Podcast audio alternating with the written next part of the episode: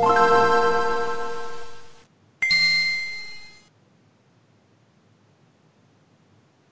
En esta emisión del Pixel Podcast vamos a hablar de noticias sobre Cyberpunk 2077, nuevo tráiler de Spelunky 2 llega a nosotros, también un Pro Controller versión Smash está por llegar y los juegos de PlayStation Plus que tendremos para este mes de septiembre. También tendremos dos reseñas muy buenas y a, a cargo del Panda, Dragon Quest número 11 y Shenmue 1 y 2 a cargo de Isaac. No se vayan, este es el podcast número 351 y así comenzamos.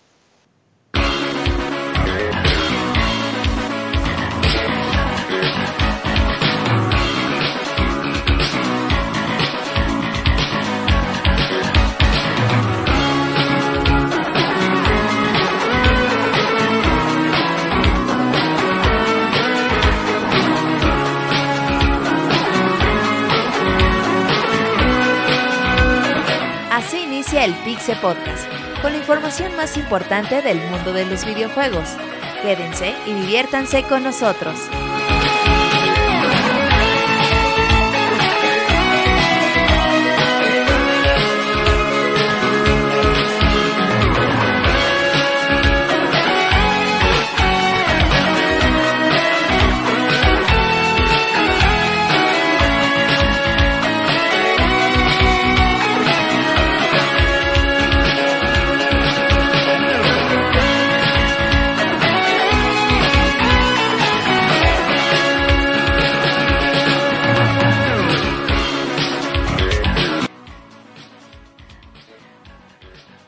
Muy buenas noches a todos, este es el podcast número 351 y pues la semana pasada estuvimos un poquito de fiesta por haber llegado al 350, recibimos llamadas y todo eso, pero a veces eso sale de control y pues nuestras fiestas son muy alocadas y ahorita ya esperamos que este podcast sea un poquito más calmado, pero no, no significa que no traigamos información, buenas vibras y noticias, así como un par de reseñoñoñones como dice el Pixemoy y quiero comenzar saludando a mis amigos que están aquí acompañándome esta noche, yo soy Isaac y quiero saludar primero a Julio, hola Julio buenas noches.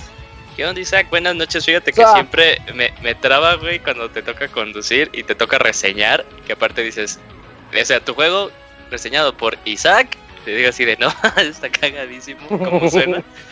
Eh, pero ya es como, ya, ya, es una, ya es una firma cada vez que te toca eh, reseñar y conducir al mismo tiempo. Pero sí, súper feliz, amigo, súper contento. Fíjate que estaba pensando que si la gente tuviera chance de escuchar nuestros previos, Luego sale uno que da una, una, cosa, bueno, luego sí somos como que demasiados ñoños, entre comillas, y seguimos hablando de juegos. Por ejemplo, esta vez hablamos de, juegos, de cuáles íbamos a comprar en septiembre, porque se viene con todo septiembre y también octubre y noviembre y noviembre, diciembre.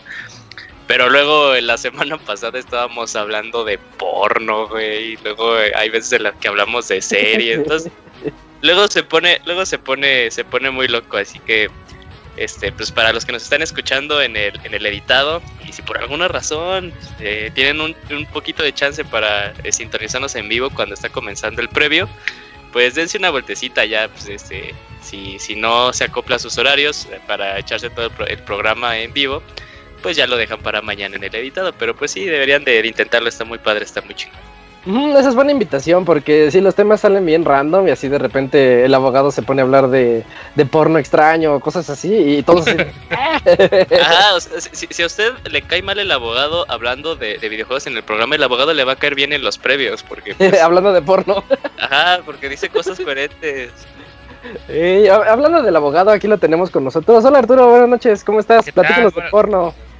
No, pues nada, amigos, ya saben, su página de, confianza, porque que, ah, que, hagan soporte de sus videos porno, que les gusten un chingo, porque luego, pues ya saben que después, algunas veces uno se pierden en el, en el abismo de internet y ya no vuelves a saber de ellos y solo te queda como que el recuerdo, ¿no? De a qué ese video porno, cómo no lo descargué. Oye, pero dices el, el recuerdo mirando tu mano, ¿no? Como con, con nostalgia. Y luego ya andas googleando dos sí, este, sí, bien específico. Era como los tiempos antes de, de, SoundHound o Shazam, ¿no? Que ponías así en Google. Yo, yo sí lo puse así de que no me no sabía cómo iba la canción. ¿De una porno? Eh, no, no, no, estoy hablando de canciones, de Pero así como que tampoco sabía si ponías en Google, así de... Ay, canción que suena más o menos así, güey. Entonces, por ejemplo, la de... ¿Cómo era la de...? La de Bittersweet Symphony, yo no sabía que se llamaba Bittersweet Symphony. Y, si ponía tan tan tan tan tan tan tan tan tan tan y la encontré así. Ponías juegos sexuales y ya, güey. Ponías madura, madura venezolana en departamento infiel o algo así, güey. Y, ya y, a ver, y a ver si tenía suerte. Sí, a ver, pero no, ya nunca volvió a aparecer. y también ya lo oyeron. Ahí, Historia real. Está eh, Robert Pixelania. Hola, Robert. Yo, un saludo a todos los que nos escuchan. El día de hoy programa completito, ¿eh? Con buenas reseñas, buenos juegos. Y noticias. empieza, sí, noticias importantes y empieza uno de los meses más locos del año. Sí, ya es los últimos tres meses pesados, ¿no? Porque diciembre viene más o menos. Sí, diciembre no suele tener grandes lanzamientos. Últimamente han tenido por ahí uno que otro, pero septiembre y octubre va a estar de locos este año. Ya casi todo, todo el año ya es así de sale un juego pesado, güey. Ya está, ya está cabrón. Es cuando también lo, lo extrapolas al clima. Por ejemplo, ahorita que decías, ay, en estas temporadas no, no, no llovía tanto. Y ya llevamos como, bueno, en la Ciudad de México como dos semanas que casi llueve todos los días.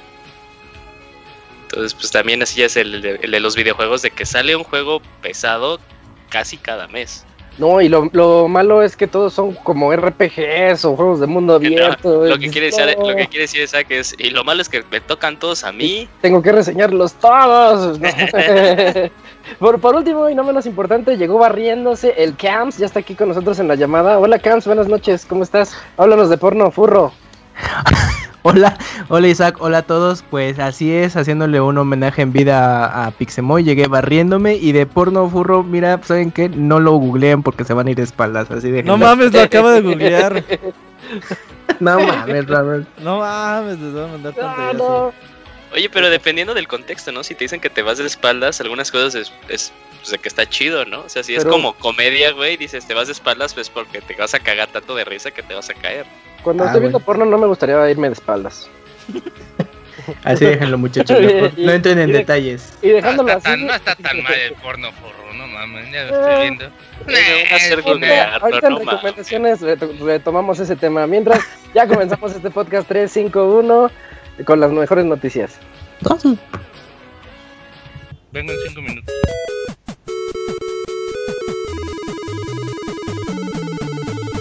En Twitter para estar informado minuto a minuto y no perder detalle de todos los videojuegos. Twitter.com Diagonal Pixelánea.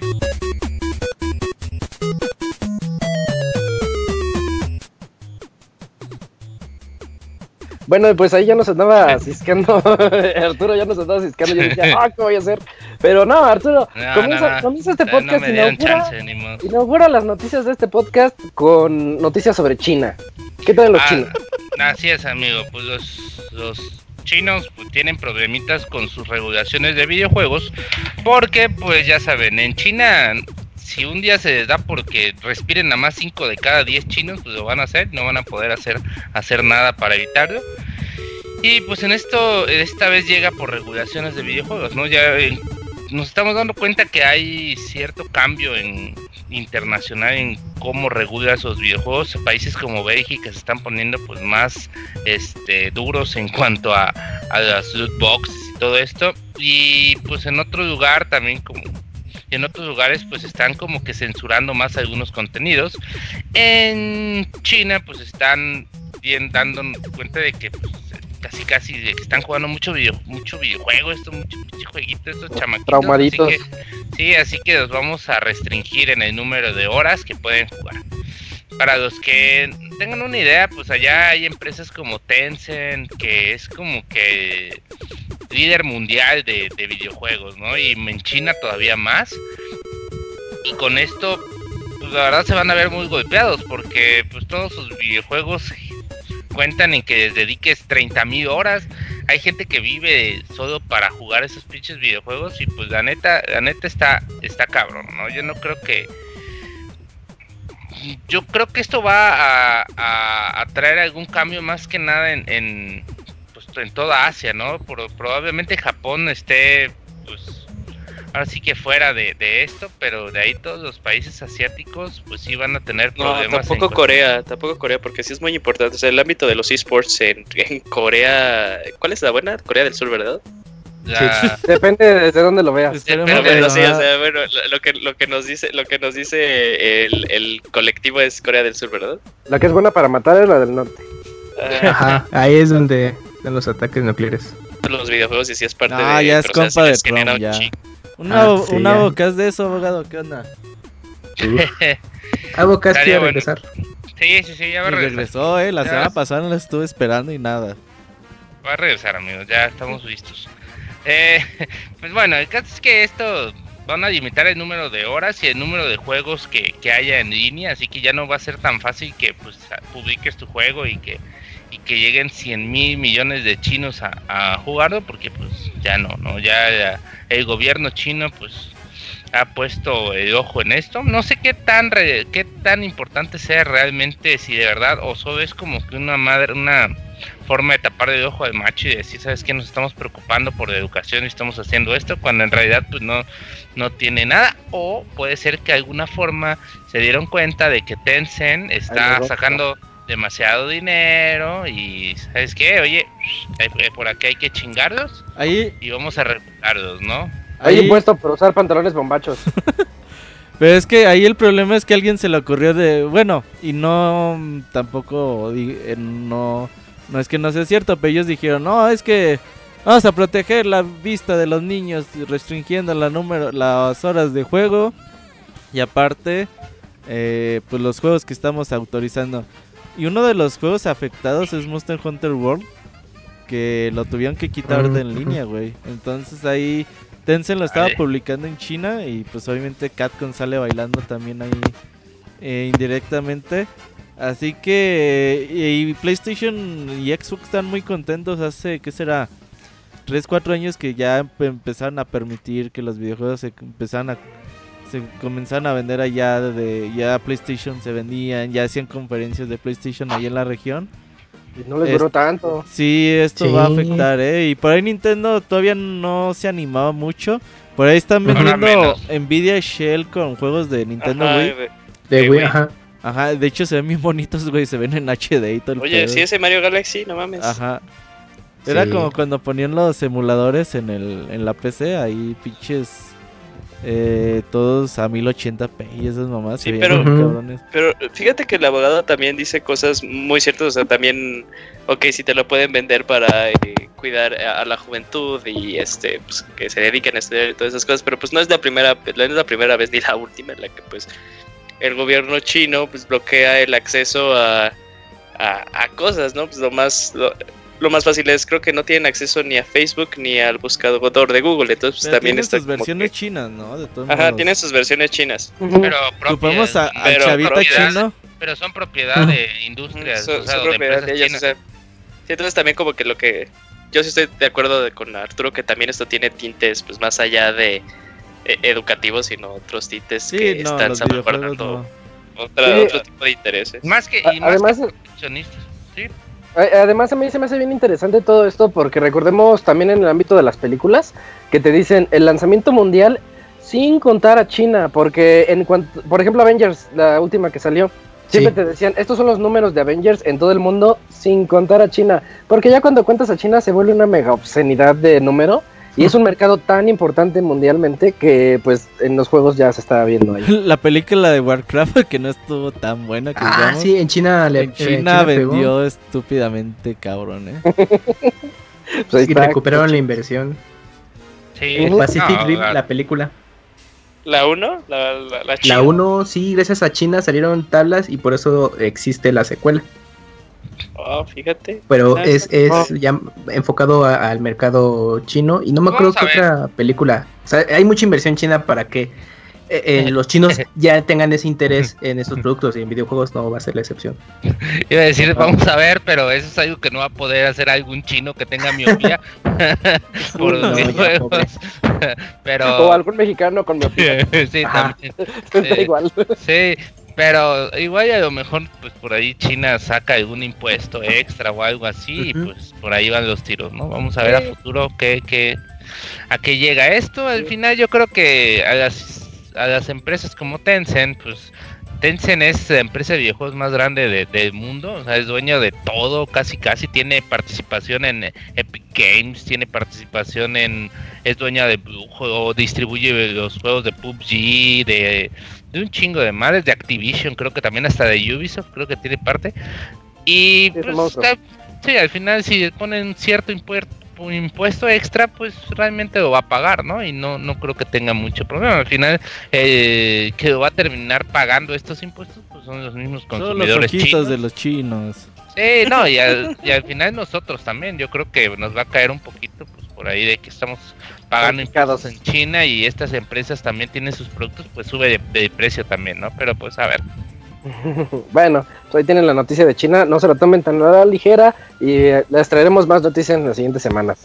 Mm, yo les traigo que ya se reveló el primer tráiler con jugabilidad de Spelunky 2, ese juegazo que pues, ya tiene algunos años que salió. Yo sí fui muy fan de él, también nuestro amigo Jinzo. Yo hice fan a mi hermano. Mi hermano es fanático extremo de Spelunky 1.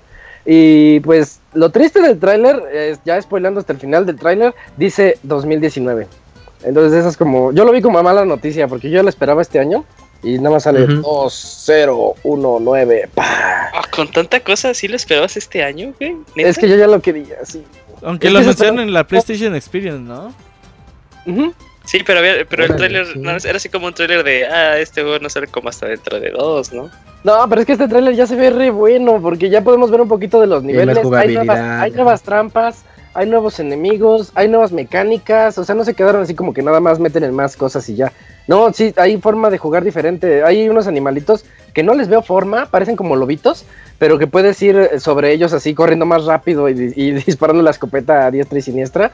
Las nuevas trampas, recordemos que en Spelunky si quieres agarrar un tesoro o quieres ir a rescatar a uno de los monitos que están ahí, luego pues activas trampas y te, te inundas o cositas así, y pues aquí se ve como la lava cae y te pues te mata. En Spelunky nada más hay una vida y si te matan ya valiste.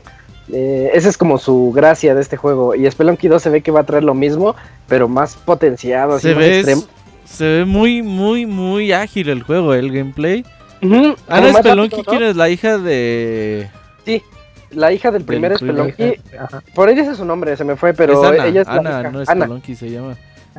Y ya tiene online cooperativo multiplayer online. Ay, sí, el otro era era nada más local. Era local, ajá. Entonces, ay, se va a poner bien bueno, güey. Yo también estoy muy emocionado por Spelunky 2. Play 4 nada más por ahora. Play 4 y ah, bueno, y va a llegar en PC, después. Sí, es que estoy viendo el trailer en, PlayStation, por eso dice nomás Play 4. Ah, no, pero sí llega a Play 4 y PC. Llega a PC, ajá. La verdad es que se ve muy bien. Eh, aquellos que no han podido jugar, pues está ya en todos lados, ¿no? En Switch yo creo no tarda. En Switch no está, pero ojalá llegara ahorita el 1. Porque es está hecho para esas consolas. Yo lo jugaba más en mi Vita.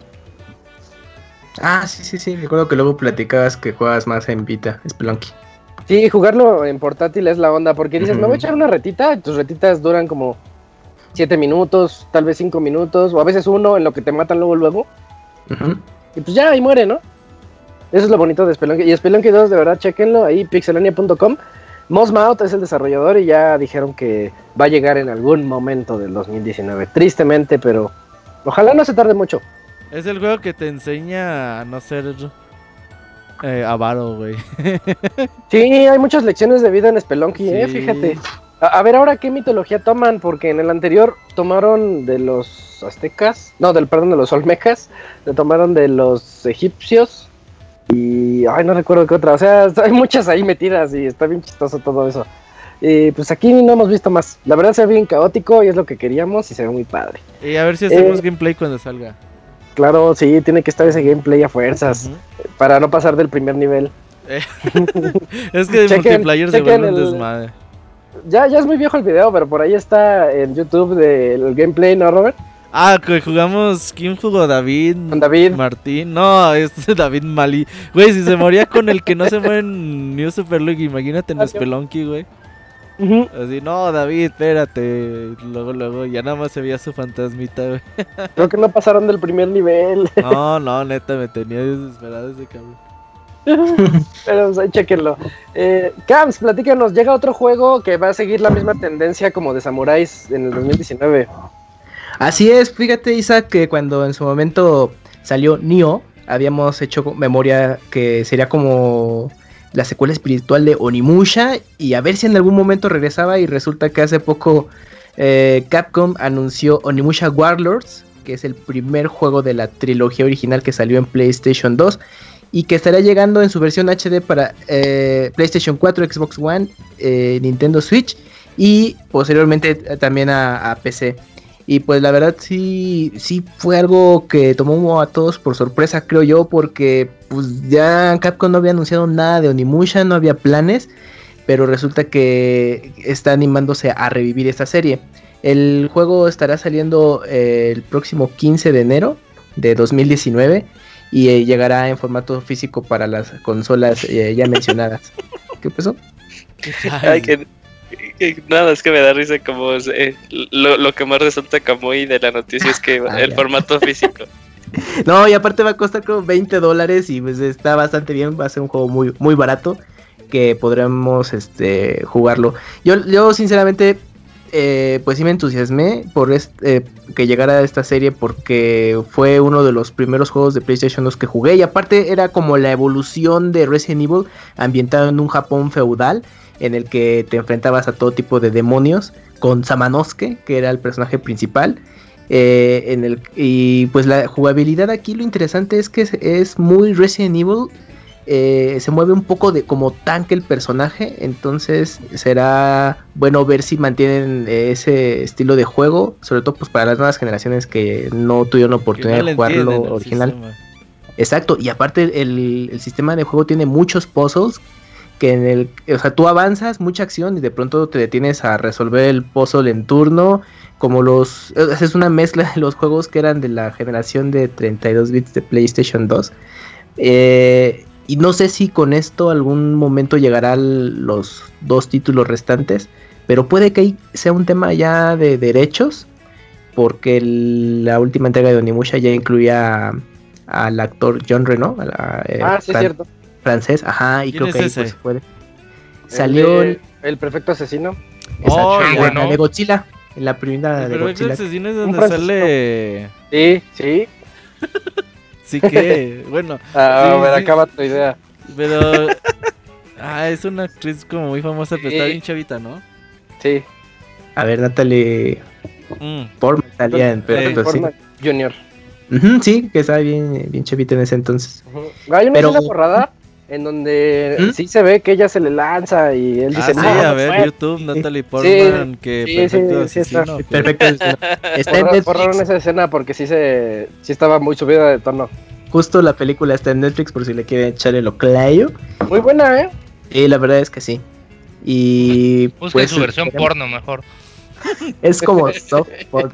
ah, ya la escena censurada, bien. Eh, síguele, Camuy.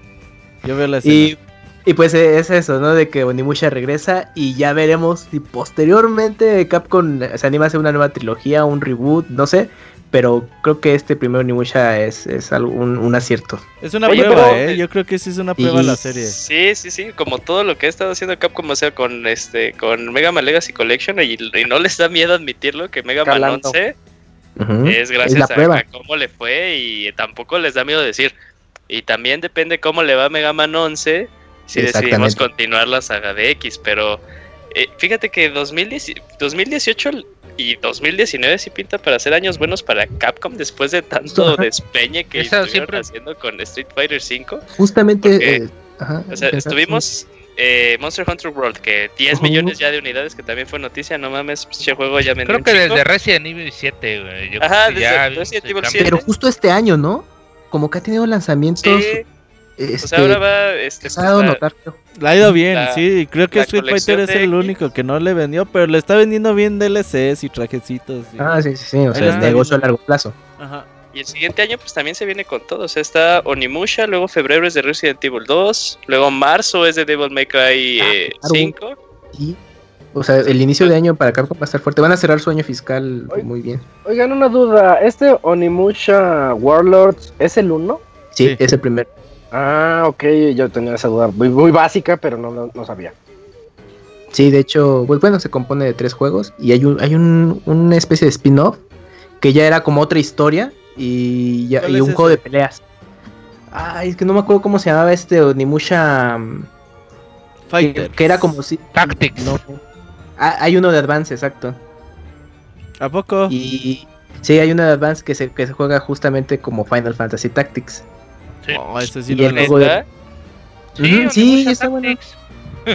ah, el, el cuarto juego que salió es Onimusha Down of Dreams, que ya era otra historia totalmente diferente, ya no se relacionaba con la trilogía original.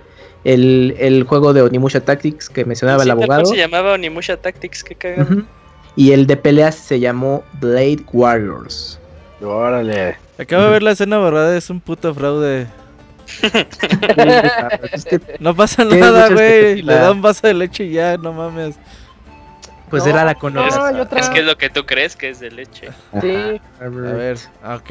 Ya hay otro bueno, video. Ahí en lo, que Robert ve las escenas borradas inéditas de, el perfecto asesino. Julio nos tiene los estrenos de. No, no los estrenos. Los juegos que nos van a regalar, entre comillas, PlayStation Plus y Xbox Live Gold de este septiembre. Sí, o como luego se le conoce esta sección, el abogado ha regalado juegos, nada más que ahora esta nota la daré yo. eh, pues fíjate que tanto ¿Te das cuenta que, que llevo dando estas notas como dos años y no había nada bueno y cuando dan algo bueno te la dan a ti, güey. Pues. Sí, pero pues es que te tocó, la de China. Pero pues ya ni pedo. Este, fíjate que a los dos, y, y sabe que eh, tanto a PlayStation como a Xbox les fue, eh, les fue bien en los juegos que seleccionaron, pero pues más a PlayStation por fin, como después de dos años. Eh, de juegos a destacar de PlayStation vamos a tener Destiny 2, güey. Vamos a estar Destiny para que lo puedan descargar y jugar. Obviamente no va a tener contenido descargable, pero eh, pues eso también. Es, eso es como cuando te ofrecen tantita, una tacha y, y te, quedas, tantito, ¿no? te quedas picado. Ajá, eso es mala onda, ¿eh? No lo vean como algo bueno que den Destiny 2. Sí, pero aún así, o sea. están este, dando droga. Destiny 2 sin que les den el contenido y si nada más se enfocan a la, a la campaña, pues sí les da unas buenas. ¿Cuántas horas, Robert? ¿20? ¿12? El, 15? El primer Destiny 2 tal cual, más de 100 horas. Ah, bueno, sí, sí le bueno, sacar un chico de cosas. Pura historia, 20 horas. Eh, Robert. Ya si se quieren picar a hacer la raid con personas que también tengan el juego apenas, eh, como 60, 70 horas. 50, sí, sí, sí, sí. O sea, sí tienen un jueguito ahí pesadón. Pero pues también es totalmente para que ahí se enganchen y consuman el, contenido porque pues sale... Eh, ¿Cómo es? ¿Outlaw? ¿Qué? El, la nueva expansión. ¿Forsaken? Forsaken, Forsaken, sí, sí. Y también otro juegazo, Isaac, God of War 3. Para ustedes que extrañaban lo violento y eh, lo enojado que estaba Kratos, eh, puedan poder jugar God of War 3. Juegazo, juegazo si me permiten decirlo. Eh, la, conclusión de la, de la primera serie de Kratos muy padre y deberían de jugarlo. Aparte, el remaster se ve muy bien. ¿Alguien tuvo chance aparte de jugarlo? Aparte de mí, el remaster. Claro, Se ve muy bien, ¿verdad? Es que se, ve impresionante. De, hecho, cuando lo jugabas en Play 3, era de los juegos que mejor explotaban la consola. Y era, de, los, casi última generación. Casi de lanzamiento. Y mm. hacía unos zooms impresionantes a ver la cara de Kratos, así todo enojado. Y había un logro, bueno, un trofeo en particular que te decía: tienes que empapar a Kratos con 50 mil litros de sangre. Esos son los trofeos que se extrañan de God of War. God of War salió por allá del 2009. No, 2010 salió. ¿El 3? Sí, sí. No, no fue mucho tiempo después sí, salió en marzo del 2010 porque nosotros lo reseñamos. Ahí lo reseñó un... Luego le te digo quién, pero... ¿Pero qué eh, Salió en marzo del 2010. Mis favoritos. Habrá otros juegos eh, dignos de mencionar. Another World, tenemos un doble de los pixeles. Uh, fatiga, fatiga auditiva. Fatiga auditiva. goti, goti. Si no les gustó el juego, ahí está Isaac, arroba Ismesa, porque él lo eligió para el baúl. Está bonito, está bonito.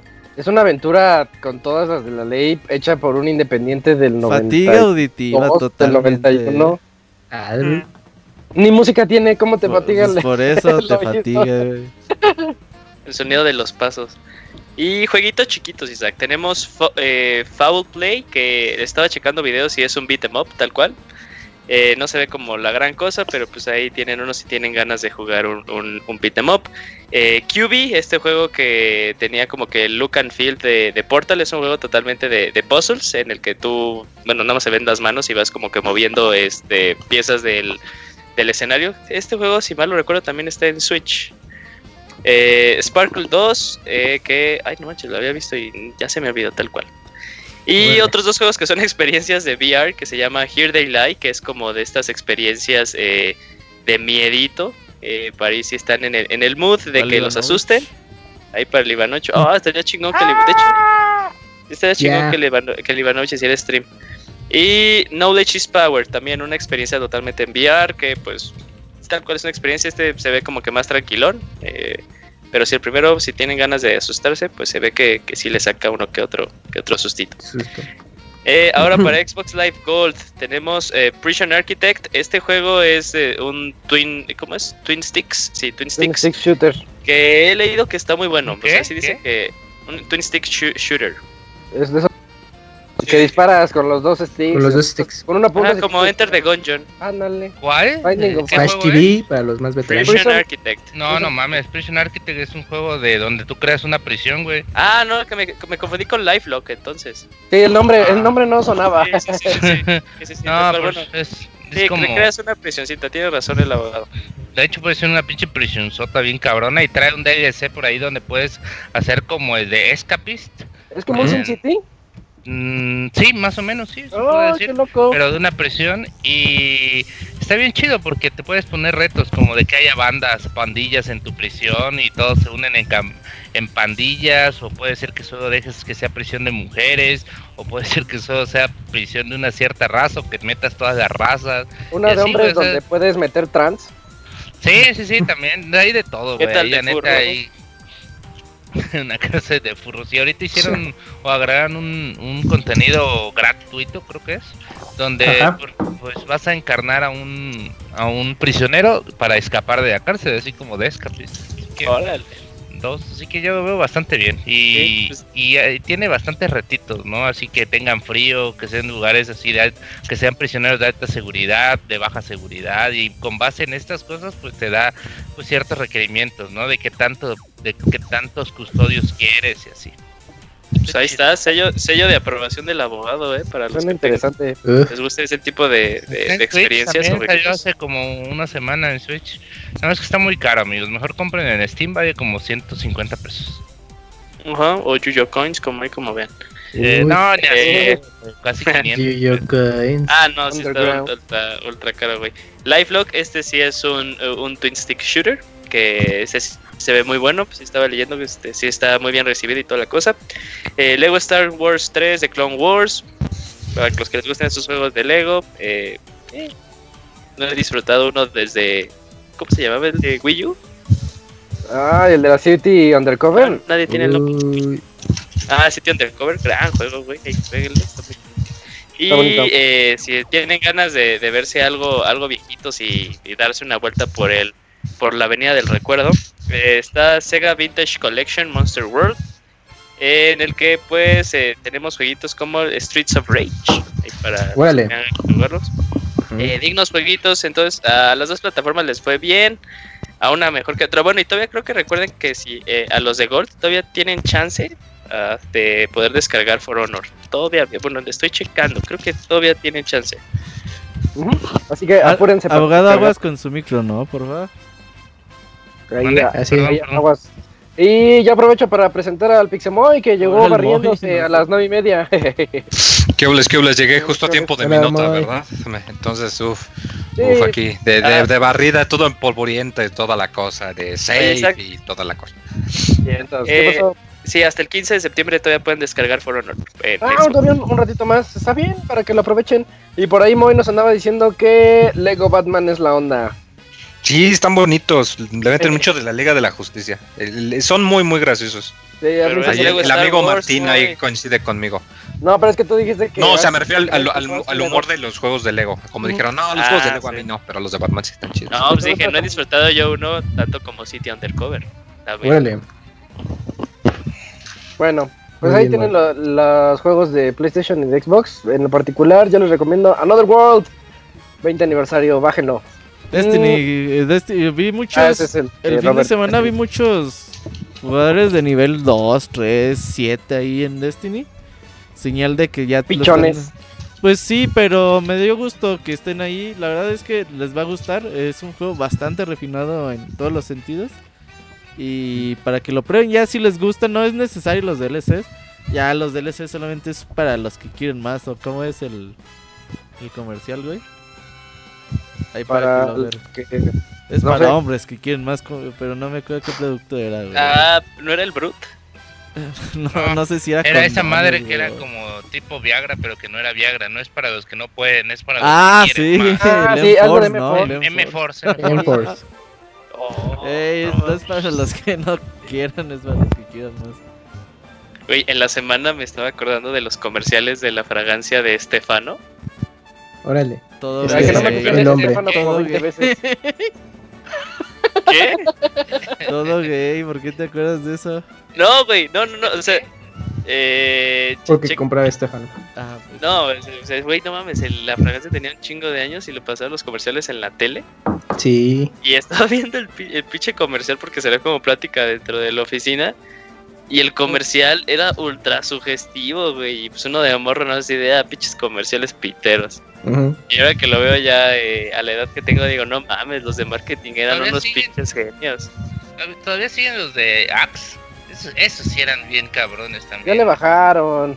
Yo me acordaba mucho de cuando iba a cruzar una chica que va corriendo y se pone el semáforo en verde y el chavo la agarra ¡paz! para que no avance, pero pues la agarra de, la agarra del pecho y ella se queda así como, ay, me salvó la vida, pero me está tocando, no sé qué hacer.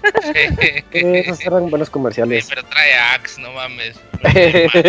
no le puedo decir nada.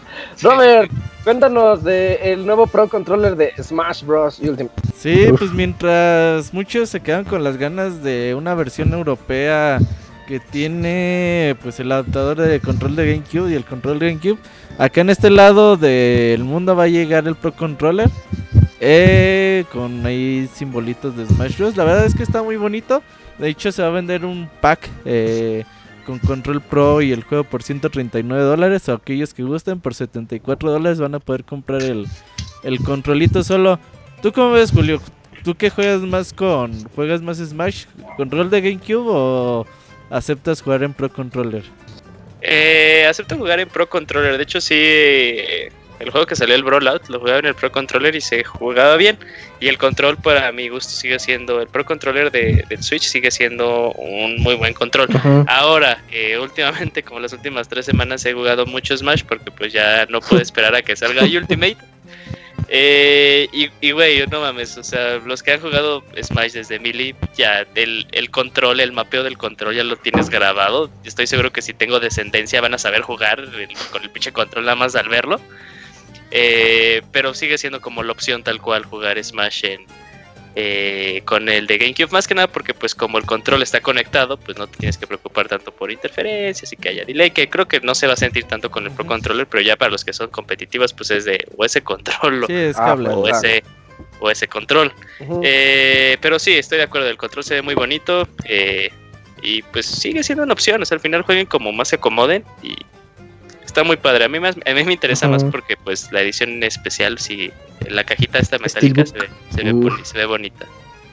Sí, hay que ver, todavía obviamente en México no hay como que todavía pues rastros de que hay, alguna preventa, ya cuando salga les avisamos. Pero a mí me gustó mucho, ¿eh?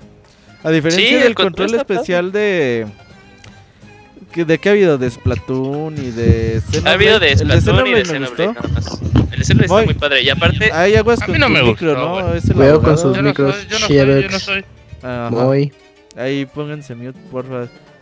El de Xenoblade sí me gustó, el de Splatoon no. Y fíjate que el de Xenoblade, como obviamente fue después que el de Splatoon, arregla algo que no se ha hablado mucho del Pro Controller de primera generación, si así lo podemos catalogar. De hecho, no sé si han checado los que tengan Pro Controller y si lo ha jugado mucho, que la parte del stick se está acumulando, no es polvo tal cual, sino es esta fricción que está haciendo de la palanca con el, con el marco del control. Mm. Y es porque como que ahí no lo no lo no, no, lo diseñaron bien. No, sí está mm. como que algo rasposito, pero sí empieza a hacer fricción y se empieza como que a gastar la palanca tal cual. Yo tengo ese y no me he fijado, ¿eh?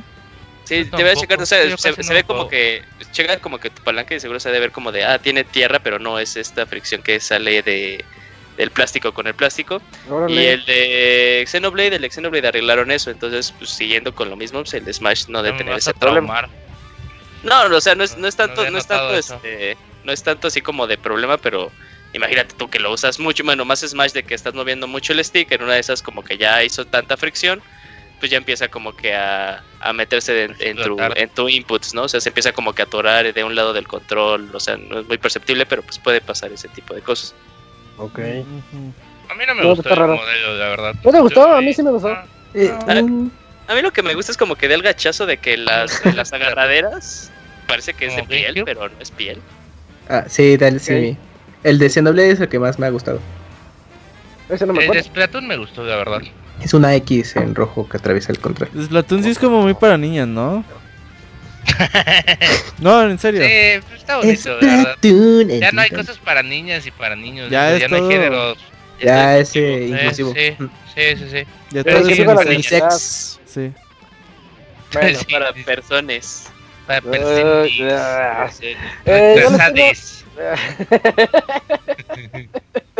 Les dejo la siguiente noticia que, pues, es de esas noticias polémicas que la gente le gusta decir. Ya eh, se anuncia el primer DLC de Spider-Man, se llama The Heist y es se trata de buscar dónde está Black Cat. ¿Cuántos, cuántos, eh, contenidos habrá con ese nombre de Heist? ¿De Heist? Ah, Porque sí, ya es como... en, en, sí. Este, Payday. Y en Payday, me andaba pensando en Payday. Sí, bueno, pues es que The Heist es algo así como de... ¿Cómo lo traducimos, Julio? O Moy. Mm, el atraco. El atraco. El, el, golpe.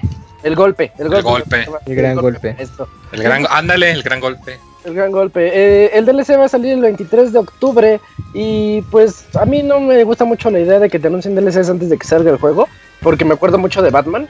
Es como la maldición de Batman que te vendían el, el juego edición completa y ni siquiera sabías qué es lo que iba a llegar. Y pues igual con Spider-Man, ¿no? Que casi, casi, casi podemos decir que es garantía de buen juego, pero... Pero, pues ya que te estén vendiendo los DLCs ahorita, es la misma historia de siempre, de que no, no se va. Yo ya, me- yo ya no me agüito, ¿eh? ¿Ya te vale? De Sí, ya. se vale. Pero hiciste una muy buena comparación, Isaac, porque, o sea, de las co- de, las de tantas cosas chingonas que se hablaba de Batman eh, Arkham Knight, o sea, pero un chingo de cosas chingonas. Y cuando salieron los DLCs, pues quedaron olvidados, pero bien cabrón. bien sea, Yo no me acuerdo que alguien, alguien haya dicho el DLC de Batman estuvo bien chingón. Es más, como que pasó sin pena ni gloria. Y puede sí. ser que le pase lo mismo al DLC de Spider-Man. Pero, o sea, como tú dices, o sea, se ve bien el juego y no dudamos que el juego. Le van a dar su o sea, Spider Móvil. como de buen juego para arriba, ¿no? Spymoto. Yo supongo que. Bueno, yo. Todos los DLCs ya que anuncian y que salen y todo. A diferencia de que 2010, 2011, que hacíamos un pinche rama, mini podcast y. Un chingo de temas de conversación de que si era bueno, que si nos estaban robando las, em- las empresas, dándonos los juegos cortados y todo. Yo creo que ya hoy en día, pues es como dijimos anteriormente con Destiny y los DLCs, pues ya es para la gente que quiera más, ¿no? Si el juego te queda de ver desde un principio y dices, ay, pues este juego me queda de ver, yo no creo que se salve ni con el DLC. Y ya si un juego te gusta mucho, pues ya dices, ay, pues sí me gustaría jugar con Spider-Man y perseguir a la gatita negra. Ah, pues va, Ah, le entro.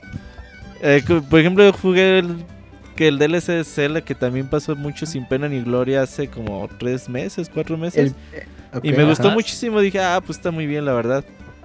Pero pues ¿De sí, los no. campeones? No. Ajá. Ah, ok, ok. Entonces Bueno. ah, pues eh, está bien. Pero sí, ya, yo creo que hoy en día, porque hicieron mucho drama, no hablamos al respecto, pero hicieron mucho drama.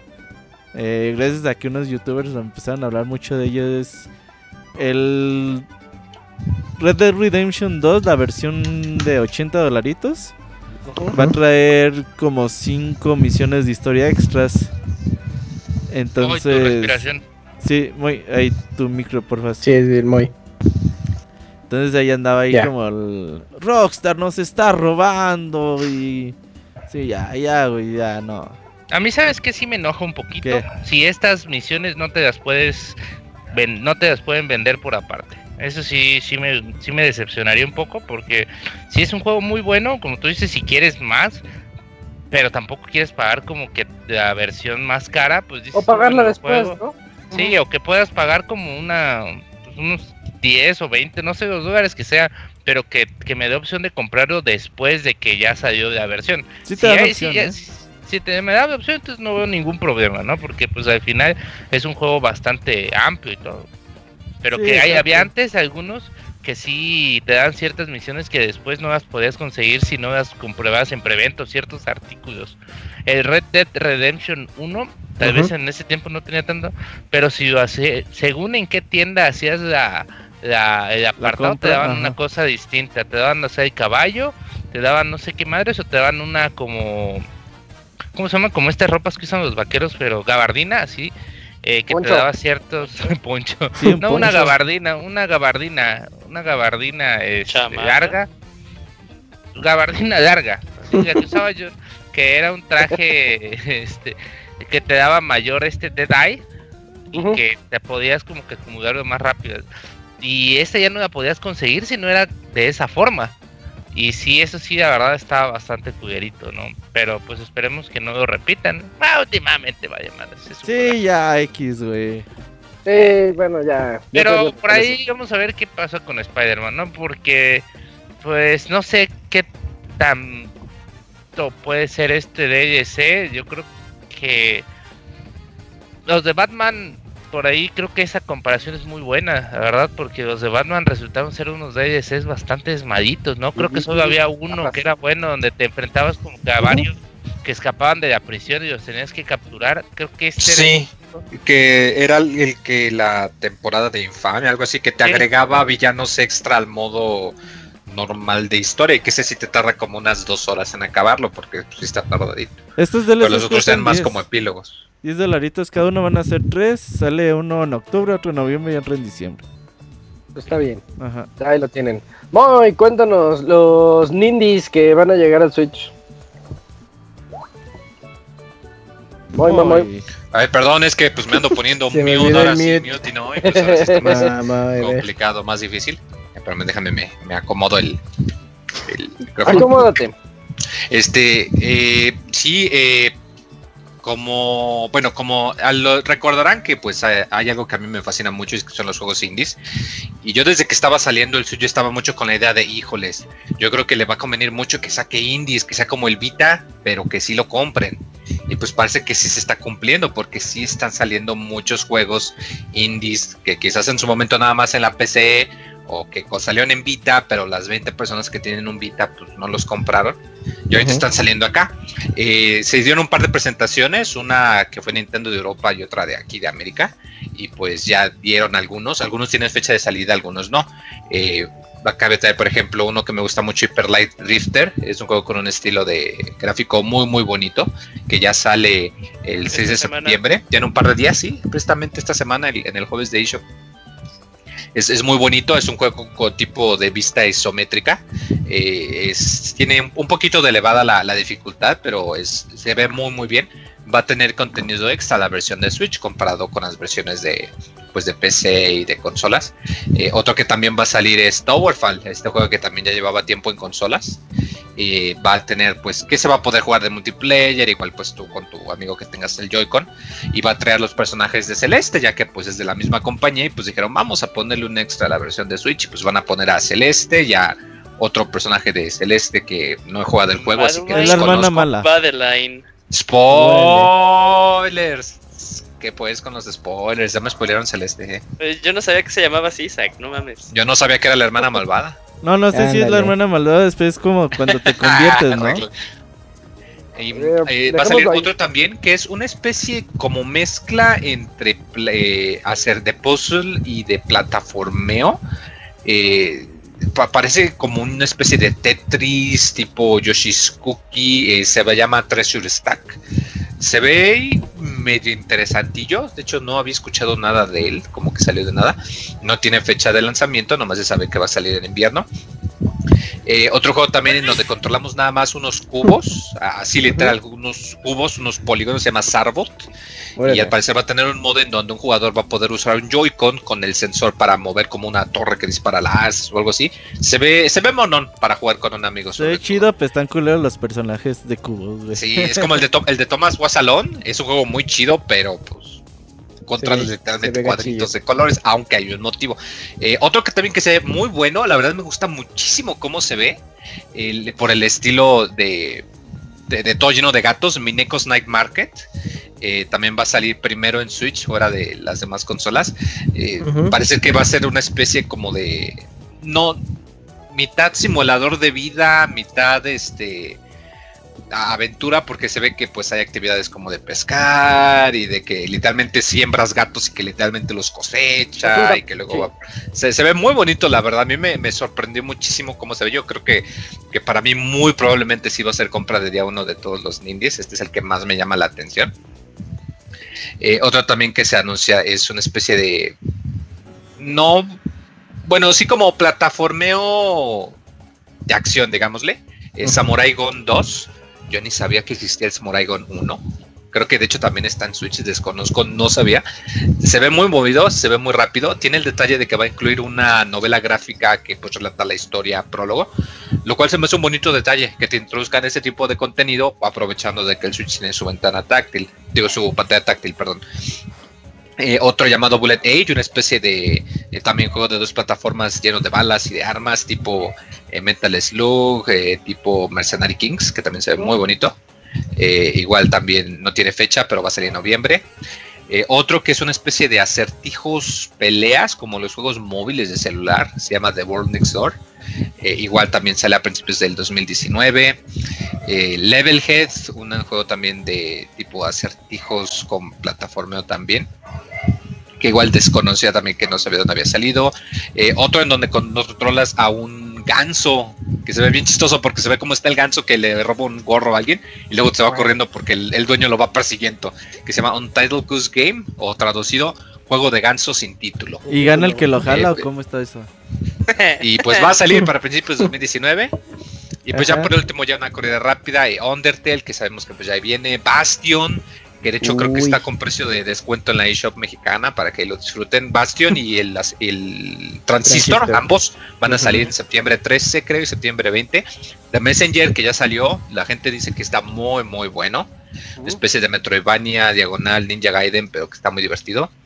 Y el de Super Brothers, Source and Sorcery, que bueno, se me hace raro que lo traigan a Switch, ya que creo que ya había salido también sea para celulares. pero está bonito. Está, está, muy bonito, es un juego muy bonito también. Y pues Westland 2 también, que pues se atrasó un poco. Y ya por último Into the Bridge, que también ya salió, también a precio de reducido en la eShop mexicana y que se ve muy, muy bueno. También la gente que lo prueba dice que le gusta mucho si te gusta el tipo de estrategia de cuadritos. Pero sí, muy, muy, muy saludable el, el, el Switch. Si acaso le convendría que mejorar en cómo navegas tú la tienda, porque a veces luego está difícil ah, encontrar cosas nuevas, porque están sacando tantos juegos cada semana que luego hay algo que te interesa y si no lo compras en ese momento, pasan dos semanas y ya se te olvidó. Y, y, sí, ojalá que mejora en la tienda, porque sí tienen muchos indies Quizás no todos son buenos, pero la gran, gran mayoría son muy, muy buenos. Yo, por ejemplo, Hyper Light Drifter, yo no lo he comprado precisamente porque estaba esperando que lo anunciaran para Switch. Y ahora que yo lo anunciaron, pues ya le voy a entrar. Eh, pero sí, muy, muy, muy agradable que haya una línea tan llena de indies para el Switch, la verdad. Oye, Moy. Fíjate que para mi gusto se te olvidó el más importante. Uy, ¿Cuál, cuál? Dragon Marked for Death. Este juego que está creado por Init Creates Ah, por It es cierto. Con, con, con atraso de un año, porque todo me acuerdo que habían dicho que iba a salir en, invierno de 2017 y ya por fin tenemos fecha diciembre 13.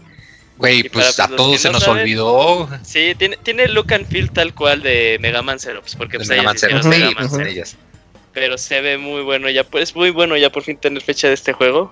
Porque sí, también yo lo estaba esperando mucho. Igual que Moy, yo estaba esperando. Yo quería jugar mucho, mucho, mucho Hyper Light Drifter y Undertale.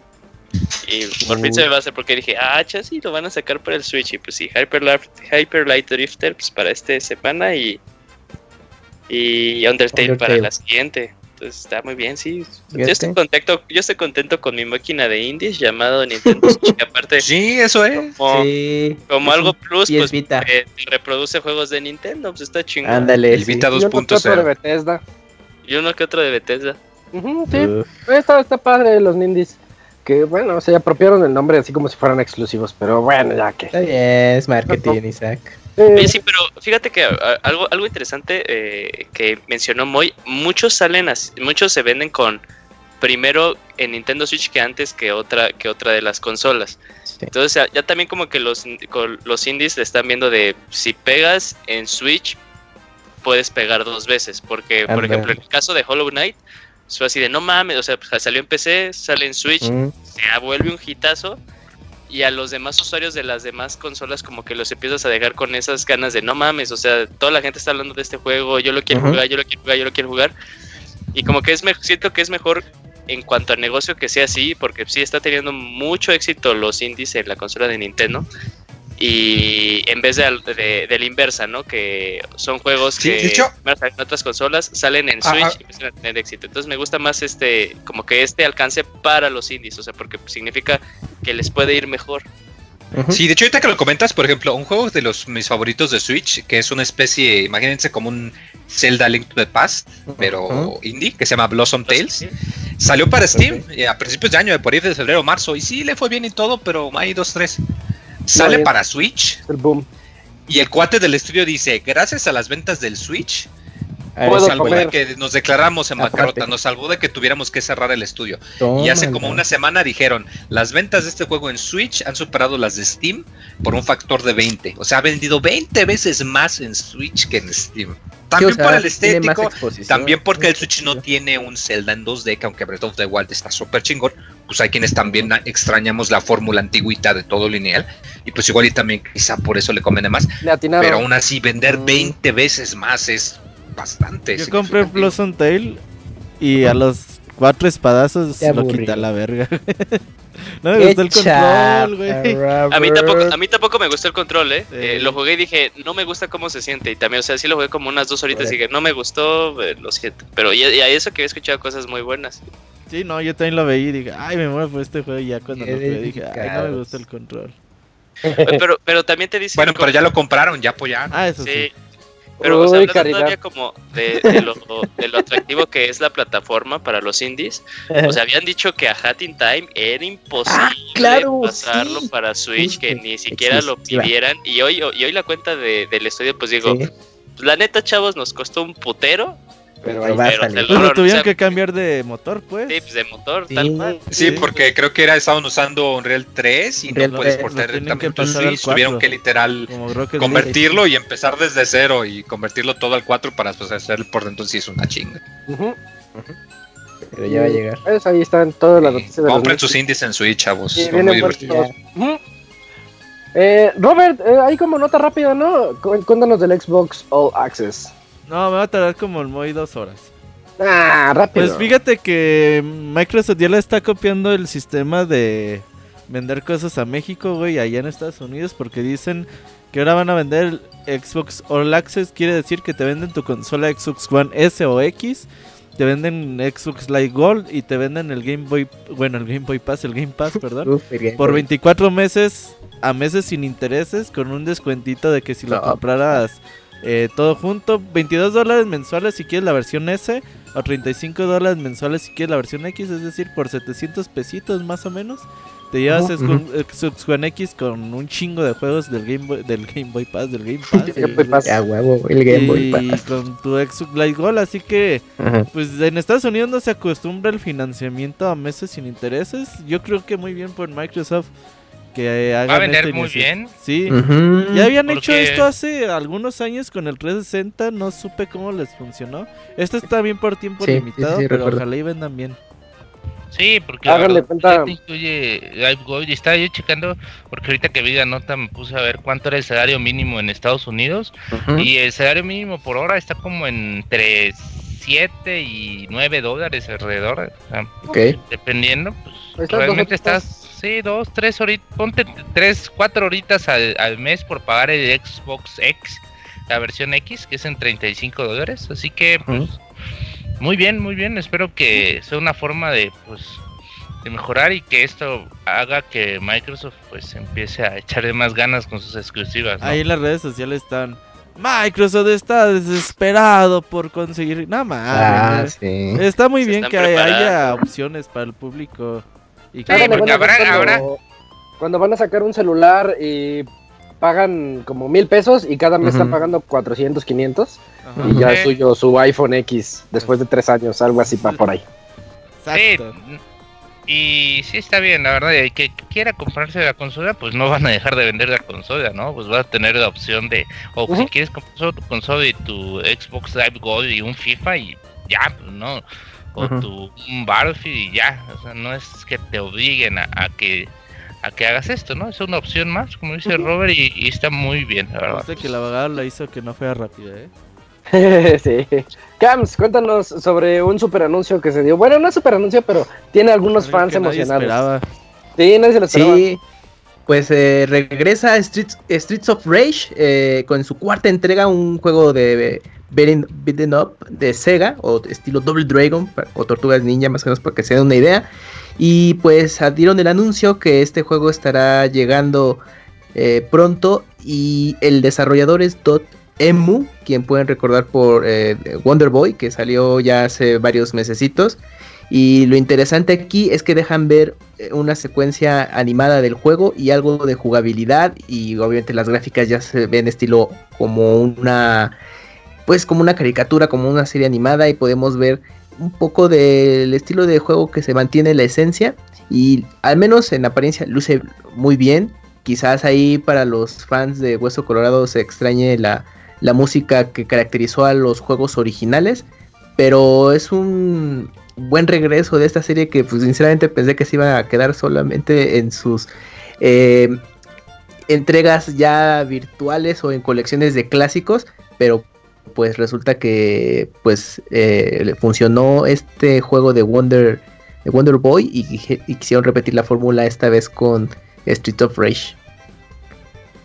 pues a ver qué tal, qué tal le va. Eh, la verdad es que sí había gente emocionada, fans de Sega así bien old school que se andaban emocionados. Hace falta juegos de este tipo, ya no venden tanto. Ya no hay. Hace que el año pasado que salió el Double Dragon 4, ah, pero no. Sin... Ah, no le gustó no, como que no pegó. Exacto. Pues es que es un juego de NES en épocas actuales. Sí, no, y aquí ya es totalmente actualizado en ah, gráficos. tendrían que modernizarlos un poquito. Fíjense, yo sí creo eso. Sí, claro, necesita mecánicas sí, modernas. Se Modernizarlo estilo Tortugas Ninja, Xbox. Uy, no, olvídalo. No, yo creo que estos juegos que salieron ah, en generación pasada, como Scott Pilgrim y así, mm, sí, Dragon Neon. Eran buenos no, beat'em up. Sí. A ver si ya tienen mecánicas de ese tipo. Ah, y con juego en línea, pues también le puede ayudar. Llegamos a la, única, a la última noticia y es una noticia muy buena y muy interesante que nos va a contar Arturo sobre Cyberpunk. Pues sí, amigos, recordemos que en el E3 hubo un hubo pues la historia, ¿no? De que vamos a poner el trailer de Cyberpunk, pero a puerta cerrada y solo ciertos medios eh, pueden entrar y no van a poder decir nada, casi, casi, ¿no? De, lo que vieron. Y se hizo pues como la historia porque todos salían así, no mames, güey, no mames, no mames, no mames, pero no podían decir más. Y pues pasaron unos mesecitos y ya eh, CD Projekt ya liberó el trailer de 48 minutotes. y ah, como son un gameplay de 48 minutotes. Y la verdad creo que ya podemos darnos cuenta que el juego en realidad sí va por buen camino. Es un juego que, pues, no sé, aunque suene redundante, es estilo cyberpunk en una época la verdad me trajo muchos recuerdos de... En el 2077. Sí, en, en una época como en el 2077. me trajo muchos recuerdos de diferentes juegos, como... No sé si vieron estos paramédicos que habían en una cierta zona de... En cierta escena de gameplay, unos paramédicos que recogen a un cuerpo de una chava ahí que estaba como en una bañera. Sí, estos güeyes me recordaron a los policías estos de Half-Life con los cascos y todo. Ah, ok, ok. Tiene cierto. También eh, me recordó mucho a esta ciudad que teníamos en Half-Life 2, donde era como un pinche bar gigante. En. Digo, en Half-Life 2, no, en Mass Effect 2. Oh, ya. ¿Se acuerdan que cuando vas a, reclutar, no me acuerdo que a quién creo como un cantinero, en ahí eh, pues tiene como toques RPGs, en el sentido de aparte de la progresión. Y pues la verdad, a mí me gustó mucho. Yo creo que es un juego con mucho, mucho, mucho potencial. Y dicen por ahí que ellos lo que quieren no es una ciudad, quieren realmente plasmar lo que es una capital, o sea, una este, el centro de una ciudad viva completamente, que donde vas a poder hacer pues todo lo que puedes hacer en una ciudad y no sé, yo creo que el hype sí se disparó bastante. Hay algunos da cositas, ¿no? Como para los que no les gusten los juegos, pues en primera persona, este juego es en primera persona, ya lo pudimos ver. Y recuerda a Deus Ex en algunos sentidos. Eso es lo que te iba a decir. Eh, yo, yo en, lo personal, Tiene el estilo hecho. como fanático de Deus Ex desde el primero, eh, como que este es el Deus Ex que quise toda la vida. Porque se ve la ciudad, se ve cómo se sube a los autos, va conduciendo, llega a otro punto de la ciudad y sigue haciendo, pues, eh, se ve como que obtiene mejoras, ¿no? También tiene las, las manos como cibernéticas y que puede, pues, tener poderes. Sí, esos mods son los que vas a ir consiguiendo. Eso, mero. Entonces, Digo, este es un Deus Ex, pero potenciado y es lo que yo toda la vida quise. Sí, es como Deus Ex, como y ahora sí que de Witcher, ¿no? Se ve que, o un Fallout, donde cada cosa, donde vas y entras y te das cuenta que hay una historia como subsecuente y que tienes que investigar, que no tiene nada que ver con la historia principal, cosas así, eh, y por ahí vi también que tienen un efecto como en cámara lenta, ¿no? Vas a tener como que un pequeño poder tipo de que disparas y te mueves y otra vez disparas y de ahí como que se libera el tiempo y dan los balazos, cosas así, como lo que vimos en Red Dead Redemption, el Dead Eye. Y pues creo que todavía no sé no sé si va a ser hasta el 2010, finales de 2019 o 2020 que llegue este juego, ¿no? Todavía le cuelga bastante, pero pues ya podemos ver que que, que está ahí. se la sabe. se 2077 va a salir. En el 2076. Yo creo que va a ser de los. Nadie la ha captado. Ajá, de los juegos. como para de... siguiente generación, ¿no? Sí, siguiente generación. Oye, sí, es un monstruo. Generación para ustedes, nosotros somos PC Master Race, aquí no hay ah, generación. Iluminados. Abogado, jueguen puto Switch, para de Pero, pero, Uy, ojalá. Vez que dicen procesador de siguiente generación, no entra ahí dentro de siguiente generación. Cada, pero eso es cada año, güey. Aquí cada año, güey. Bueno, ya están acostumbrados. Ah, pues creo que todavía tengo procesador para este juego. Se ve, sí, se ve un monstruo y yo les decía a Julia, es como cuando llega Martin McFly a Hill Valley en 2015, güey. Y ves así como que todos los cambios. Y la primera vez que sale a la ciudad esta monita y se ve ahí como que los coches volando, los letreros, se ilumina el cyberpunk, el letrero. Se ve muy, muy bonito. Quieren hacer la ciudad viva, eh, todo fluido, sin tiempos de carga. Obviamente va a tener tiempos de carga, pero súper disimulados escondidos. Ajá, pues así. Witcher era así. Exacto. Ajá. ¿Alguien, llegó, ¿Alguien de ustedes llegó a jugar el juego de 00, bueno, 007, GoldenEye? no, el de, no el de Rogue Agent. Rogue Agent. Sí, a huevo, yo lo tenía, güey. Eh, fíjate que, bueno, ahí eh, una de las la mecánica era que tenías el ojo dorado, ahí si era tal cual el GoldenEye, y te, y te daba poderes ese juego. Ahí me, me recordó mucho eso, pero o sea, obviamente la mecánica bien y chingoncísima en, Cyberpunk. Ese juego estaba tan malo que era bueno. Sí, ese juego estaba tan malo que era bueno, exacto. Pero sí me recuerdo como que esos poderes, porque sí se ven muchas cosas en este gameplay de que como que tu progreso es dinámico y las armas y habilidades que vas agarrando generando también lo son. Como que no tienes un preset, sino también vas evolucionando mientras juegas. Entonces sí se ve muy interesante, muy, muy interesante. Sí, ahí lo tienen. Esas fueron las noticias de este Pixel Podcast número 351. Y creo que el panda ya está por ahí. Hola, panda. ¿Qué onda, amigos? ¿Cómo andan? Bien, bien. Ahorita vamos a tu sección. Estas son las. Perfecto, las aventuras del panda japonés.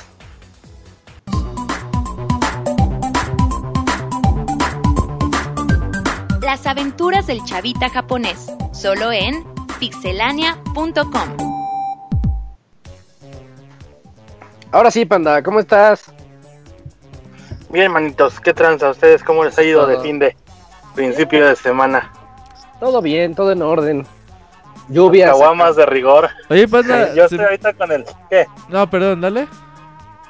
Ah, que yo ahorita estoy con el queque en la mano porque me subí al coche para que no haga tanto ruido el pinche comedor de la empresa. El culo en la mano. Ah, y porque. A ver, espérate, ¿qué hace tu mano en tu BS? Pues, así habla mejor. Me lo, me, lo, estoy tapando para que no se me salga todo el miedo, güey, porque está llegando el pinche tifón. Pinche coche se mueve bien, cabrón. Ah, hay tifón. Ah, y estás más, y estás más pues seguro en el coche que en tu oficina. El pinche moy hace más ruido que la cocina ya, güey. Dije, no, fíjate, y pensé, no, igual, igual no se pone tan culero, y justo en cuanto cerré la puerta empezó el pinche ventana. No, no queremos noticias tristes. Oye, eh, nomás... De repente si me corto ya saben qué pedo. El, el tifón, ¿qué, ¿cómo lo miden? ¿Qué categoría es o qué? Este, aquí para empezar no tiene nombres así como Paulina. Ajá, es tifón y ya. Son nombres, son números. Ah, número 20, ya están y pues, sí tienen, tienen como una escala como del 1 al 5, una cosa así. Y nada más que este sí, pues ya, según las noticias, o sea, también me dicen mis otros compas, no, no hagas tanta placa. Según las noticias, este ya ha salido de la escala y que es el más culero en 25 años. Pero pues ya, ya veremos, o sea... Y tú ahí en el carro. ah, pues es que es como les comenté hace mucho, si Gifusa destruye, o sea, pues ya ni compren boletos para venir a Japón. ¿Pero dónde está pues, ahorita el tifón? O sea, ¿qué tan lejos lo tiene? Viene, viene del... No, hasta ahorita está, todavía está cerca, o sea, que, esté el ojo del, del, tifón aquí arriba de Gifu. Yo creo que le falta un par de horas todavía, pero ya está el viento bien cabrón y la lluvia se está dejando también. Por eso, vamos a darle velocidad porque no va a ser que... Cuéntanos rápido, panda. Graniza y la chingada. Pues fíjense, manitos este, antes de entrar al fantabuloso mundo de los videojuegos, acaban de abrir un restaurante que se llama Chamber of Raven en Tokio. Este, y corre el rumor porque todavía no hay así nada súper confirmadísimo, pero pues al menos todas las páginas de noticias la están dando como cierta. Es que uno de los dueños, socios o managers, algo así de, de este, de este nuevo restaurante tiene que ver con Square Enix algo o fue ex empleado de Square Enix porque toda la decoración, este, ilustraciones que hay pegadas por la pared nos recuerdan mm, muchísimo, muchísimo a los a los títulos de Final Fantasy producidos por en aquel entonces Square y ahora Square Enix. Así que pues ahora que, andemos por el, el, Tokyo Game Show, me voy a dar una vueltecita para traerles el reporte de este restaurante nuevo que se llama Chamber of Raven. ¿Cómo ven, manitas? Ya va a abrir el de Kirby también otra vez. Y creo que van a poner otra vez en, el Sky Tree. Ese sí sé bien exactamente la ubicación para, para caerle también en esos días. Este, ¿qué más? ¿Qué más? Ah, eh, lo que está de moda ahorita en la tuitosfera maestras de los japos es que un desarrollador independiente eh, se aventó un par de stages del juego de Metal Gear Solid, una recreación del, Metal Gear Solid 1, pero para VR, eh, o sea, tipo como el Oculus Rift o algo así, no, no es aplicación móvil. Este va a estar exhibida en un lugar que se llama Tokyo Mystery Circus. Así que eh, también espero poder traerles el reporte así. Me imagino que va a ser una experiencia muy parecida a lo que tienen en el VR, en el VR Plaza de, de Shinjuku, cuando está el juego de Mario Kart y que donde pusieron el juego de, de Metal Gear, el nuevo, el, el Survivor, algo así creo que se llama, el, el, que anunciaron el año pasado. Este, así que pues muy seguramente la experiencia va a ser parecida. Y también cabe mencionar que eh, corre el rumor de que es nada más como un test, porque no sé si recuerdan que les platicé hace mucho tiempo también que en el, parque de diversiones eh, Universal Stadio eh, hacen exhibiciones de, de realidad, shows de realidad virtual. bueno, más bien como realidad aumentada, es mezcla entre realidad virtual y aumentada porque hay actores en el escenario, pero por ejemplo en el caso de, sí, como en el caso del de Evangelion o en el de Attack on Titans, pues ves a los titanes acá pues, en tamaño gigante la chingada, ¿no? Me imagino que si se llega a concretar esto va a ser una experiencia así bien súper inmersiva para que nos pongamos en la piel de Snake, nunca mejor dicho, y pues a ver a quién, ¿A quién le damos cuello silenciosamente, maestros? Otra de las notitas que les traigo. ¿Qué? Ah, que siempre has querido Sí. Pero eres, eres maestro. Ah, tal vez por eso, ¿no? Hoy te toca pizarrón. Ay, maestra. Mm. Este, ¿qué más, qué más, qué más? Y la última notita así rapidilla que les traigo también está relacionada con VR. Ahorita los japoneses no sé qué traen, ahorita andan muy trepados en el mundo del, del VR. Yo me imagino más que nada por, por todas las eh, experiencias eh, móviles que está sacando Wango y eh, ¿cómo se llama la que se asoció con Nintendo? Dena, Dena. este, están sacando muchos jueguitos para celular en los que traen función de, realidad virtual pues, para pasar, pues no sé, un, pedacito de un stage o algo. Tienes que meter tu celular en el cardboard, en casi aquí los encuentras en las tiendas de a todo un dólar, de 100 yenes. Este, ya metes tu celular, pasas el pedacito del stage y ya pues continúas eh, con la pantalla táctil o con comandos, ¿no? Eh, yo me imagino que por ahí va la cosa y esta es nada más y nada menos que eh, los primeros stages de del Luigi's Mansion, pero un chico, el que lo desarrolló, eh, se basó más que nada en, el kit de desarrollo que, bueno, las enseñanzas, porque ni siquiera kit de desarrollo llega, que te enseña el Nintendo Labo, y con eso armó eh, un tipo como un, como si fuera la punta de la aspiradora de la que trae Luigi en el juego, pero proyecta una luz y forma un fantasmita de esos que salen en los castillos de Bowser. Está muy coqueto. Hay un, hay un, hay un video ya subido en, en YouTube. Ahorita se los comparto vía Twitter. El chico se llama eh, Fujinawa Eisuke. Y puta, es. es un chavo. No es muy, no es muy grande, yo creo que es de nuestra generación. ¿Es chiquito? sí, un poco más pequeño para que, para que no, no se ofrece a albures. Así que pues esto es lo que les traigo esta semanita, manitos, para que estén pendientes. Ahí les voy a poner todos los links a las direcciones de los lugares que les comenté o si hay aplicaciones o videos para que puedan ver más o menos y darse una idea de lo que les platiqué con respecto a las ay cabrón a las experiencias de realidad virtual ay cabrón este, pues se, va, el panda. Si quieres, sí, llégale y ya después para la otra semana te dejamos la reseña. No, no, no, no, no hay pedo. O sea, no quiero cargar con la conciencia de. Tú puedes, panda. No, pues de hecho, por, por lo que, que, que me lleve con todo el carro. sí, como las vacas. Eh, ¿Qué te voy a decir? por eso, por lo mismo, escogí hoy notitas cortas, este, pues para, para darle velocidad, ah. manito.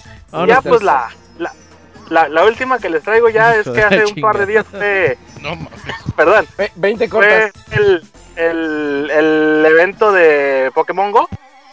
Y aparentemente no fue el gran éxito que Nintendo y su compañero de negocios esperaban porque pues los comentarios que se hicieron leer en Twitter fueron pues muy poco favorables. Así que pues hay que esperar a ver qué es el comunicado que lanzan ellos y que nos digan, ah, sí, fue un triunfo. No sabemos a ciencia cierta qué es lo que quieren, qué data quieran recolectar ellos. Pero en cuanto a fans y eso no, no fue así la gran cosa. Fue en la estación militar, bueno, cerca de la estación de militar, militar de Yokosuka, en, las cercanías de Tokio. Y pues, con eso acabamos las pandanotas, manito. Eso es todo, panda. Pues yo diría Robert de una vez, ¿no? Sí, y ahorita después vamos a. Dale. Sí, échate la reseña de una vez, Panda, aprovechando que estás aquí, para que no te esperes el medio tiempo musical. Órale. Ahí tenemos Dragon Quest. Antes, de que nos, lleve el, el tifón, este, pues nos traemos el tifón del hype de, Dragon el Quest. Hype, el hype. El Dragon Quest eh, 11, eh, Echoes of an Elusive Age, o como ecos de una época. Eh, elusiva. ¿Cómo puedes decir elusiva de una forma menos mamona? Pero bueno, olvida. Ándale. este, pues es un, es un juego, yo creo que para los nuevos escuchas y que sí ya tiene, no tienen mucha relación con los videojuegos y apenas están comenzando. Eh, Dragon Quest es un juego RPG Eh, aunque en la actualidad, a ver, ustedes pueden corregirme, manitos. ¿Cómo lo consideran ustedes tal cual? ¿Lo están considerando como JRPG o, o RPG clásico, así tal cual? No, pues sí, es JRPG, japonés, ajá. Sí. Ah, pues bueno. Nosotros en México ah, tuvimos la... eh, aparte de los poquitos juegos que podíamos conseguir en los principios de los noventas, porque pues obviamente en ese entonces, para los que son de nuestra época, pues ya saben cómo está el pedo. Para los que no, en esa época apenas comenzaban las importaciones en México, porque antes el sistema económico era un poquito diferente y los tratados internacionales. Y la única forma que teníamos de conseguir juegos extranjeros era pues por la fayuca, ¿no? Así que una de las formas en las que nosotros pudimos entrar a la saga de Dragon Quest fue una serie de animación que se llamaba Las Aventuras de Fly, que salía en Canal 7, si no me equivoco. Sí. Este, en japonés se llama Dragon Quest, eh, Dai no Daiboken, como la gran aventura de Dai. Que, pues como notita al margen, le cambiaron el nombre en Estados Unidos, nosotros la agarramos de Estados Unidos, por eso ya venía con ese título. De Dai, que es el personaje principal, a Fly, porque pues die en inglés significa pues muérete, ¿no? Por eso oh, este un, un, cambio que le hicieron porque pues sí se trauman y se ponen canosos los gringos con esas cosas. Así que pues miren, tenemos un, un RPG, les digo, clásico en el sentido eh, de que tenemos que hacer todas las cosas por turnos en cuanto a menús, para seleccionar ataque, seleccionar eh, spell, ¿cómo dices? Eh, hechizo este, seleccionar cada uno de nuestros personajes, etcétera. Pero uno de los cambios muy grandes que tiene a diferencia de las casi todos los títulos de la saga es que este ya es un título de mundo abierto entre comillas, porque si nos topamos de repente con esas paredes transparentes, muy pocas, pero pues tampoco no llegando al nivel que nos brindó eh, The Legend of Zelda eh, Breath of the Wild que pues ahí sí básicamente veías al horizonte y lo que veías te podías subir básicamente, trepar cualquier montaña, cualquier árbol, etcétera. Aquí no es tan así, pero pues podríamos llamar, llamar que este título es de, de mundo abierto, ¿no? También como es clásico en la saga, para los fans de Dragon Ball, o pues obviamente ya fans de la, de la serie o de los juegos como Chrono Trigger, eh, Akira Toriyama el, es, el, es el diseñador de personajes una vez más. Así que pues les van a llamar mucho la atención este personajes. Nuestro personaje principal, para que se den una idea, es, como Trunks del futuro, pero en el pasado, en la época medieval. Así que sí van a decir, eh, se fusilaron los, los diseños, pero pues sí, el Akira Toriyama siempre hace eso, se autofusila sus diseños y hace otras obras. Este, ¿qué más les puedo decir? Este, el, juego es una historia muy simple. yo creo que es algo que lo que caracteriza a, la saga de Dragon Quest. Que son historias simples, pero que te enganchan. O sea, no te llevan al nivel de profundidad, no sé, como un Metal Gear, que te hacen cuestionarse la existencia y el por qué la humanidad está aquí. Estas son básicamente, mira manito, pues pasó esto, güey. ¿Qué pedo? ¿Lo solucionamos o te va a valer cacahuate? Y dices, no, pues es que yo soy el héroe y, y pues sí le entro a los putazos, mano. Y así empieza nuestra historia, ¿no? Es... Órale. Ah, no, no quiero, no quiero, es que no quiero cometer el, error que cometí con Godzilla. ¿Cuento, un poquito de la historia o no? Lo suficiente. El puro inicio, ¿no? Sí. cuando pues. presionaste Start y ya. Ta, ta, ta, ta, ta, ta, empieza la canción. No, este, pues nosotros somos eh, un chavito eh, que viene de un linaje real, pero pues por razones que no les puedo comentar a detalle porque son partes del plot, eh, tenemos, nos vemos en la encrucijada que estamos con, con nuestro reino en contra y eh, tenemos que sufrir la pérdida de nuestra madre, etcétera. Todo esto pasa en los primeros tres minutos, no crean que es super spoiler. Eh, y es lo que le da pie al, personaje principal a decir, no, ¿saben qué? Yo quiero tomar la decisión de mi propio destino y aventarme a la aventura y recuperar lo que, pues no tanto así como recuperar el reino, etcétera, sino eh, pues tomar las riendas de, lo que siempre fue de suyo y no, no dejarse pues mangonear por, ay, perdón, por asesores y todo eso, ¿no? Sino que quiere tener su vida en sus manos. Este, tenemos un rust de personajes. Eh, no es muy amplio. Los personajes con los que nos vamos a ver en el título son alrededor de seis personajes constantes.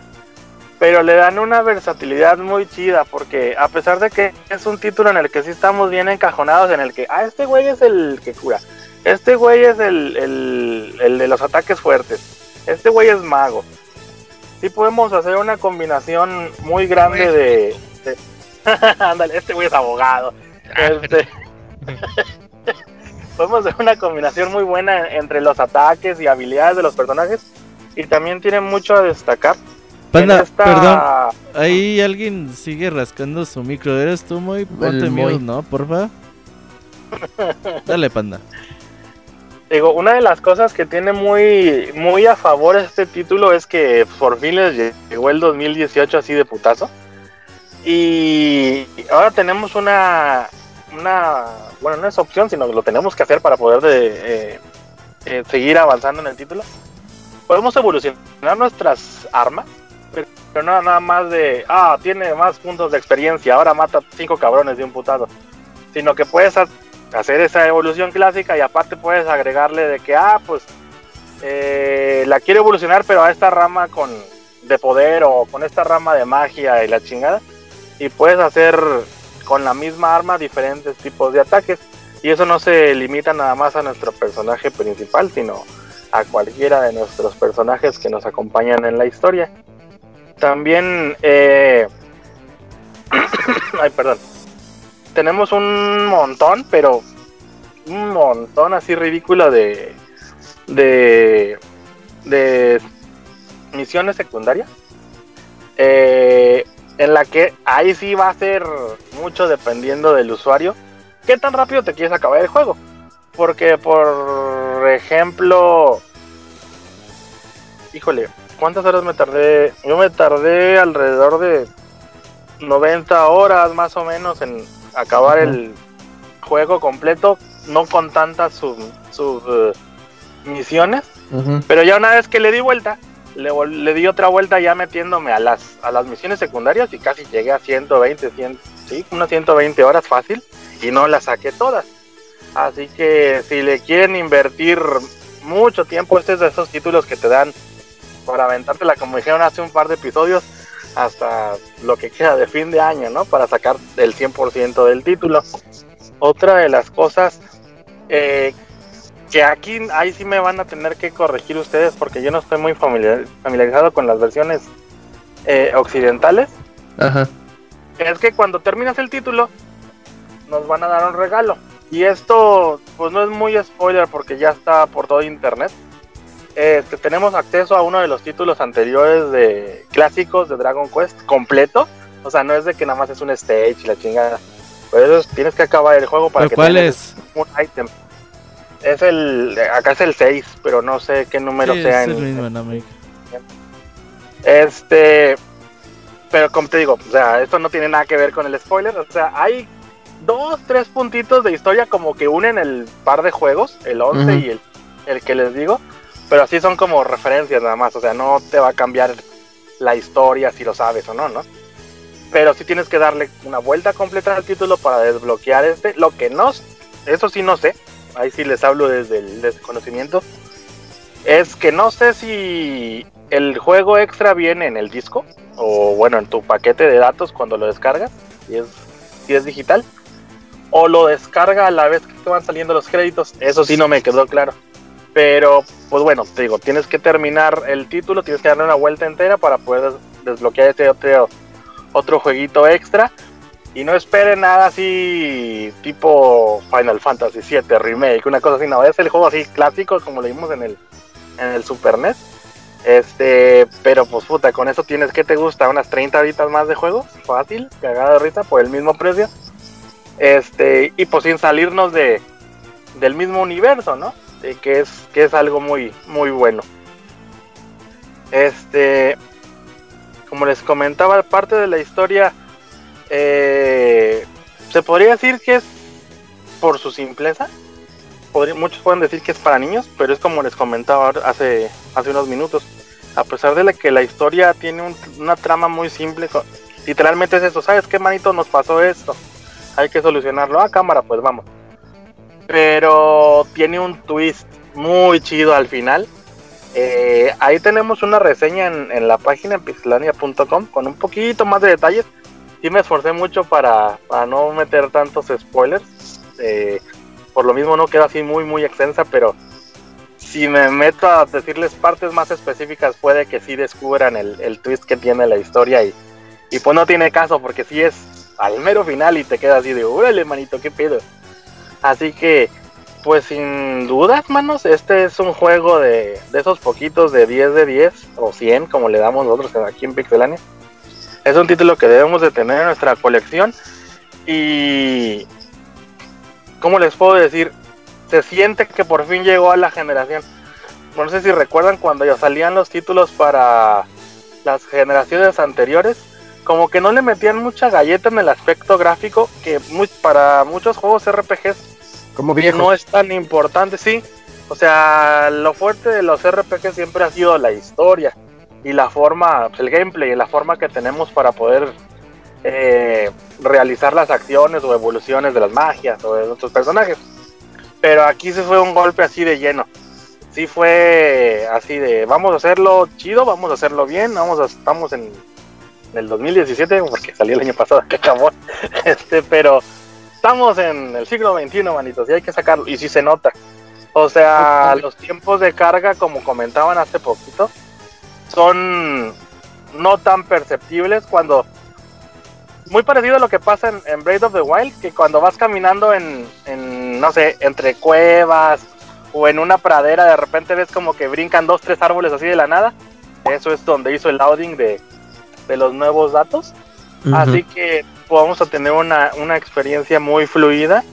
Y puta, lo que mejor les puedo recomendar yo es buscar en Amazon el soundtrack, porque está, muy, está muy bueno. Así que, pues, manitos, para, para este fin de año, que pues ya estamos en septiembre, ya se podría considerar que vamos para el fin de año, en, la carrerita de fin de año. Este, échenle el guante. Yo se los comenté mucho eh, desde que anunciaron que iba a salir para, para América este juego. Cabe mencionar, este, ahí confírmame, Robert, siempre sí incluye eh, eh, actuación de voz, ¿verdad? En la versión americana. Sí, eh, inglés. Sí, y es muy buena, dicen. Tiene muy buen uso de acento y, todo. En, en, YouTube, antes del lanzamiento, subieron varios clips, pero todavía no era así como que muy oficial. Y sí, como comentan, las actuaciones son muy buenas. Eh, esa es una gran diferencia que tiene con respecto a la versión japonesa.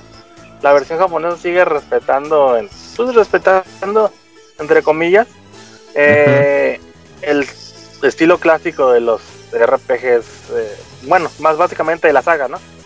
A pesar de que, como les comento, los gráficos están muy bonitos, eh, los loading times están muy bien optimizados, etcétera, etcétera. Es un juego que no cuenta con, actuación de, de voz en la versión original, la versión japonesa. Y yo creo que no veíamos esto de meterle voces a los personajes desde un Dragon Quest que salió, si no me equivoco, Kamui, para el PlayStation 2.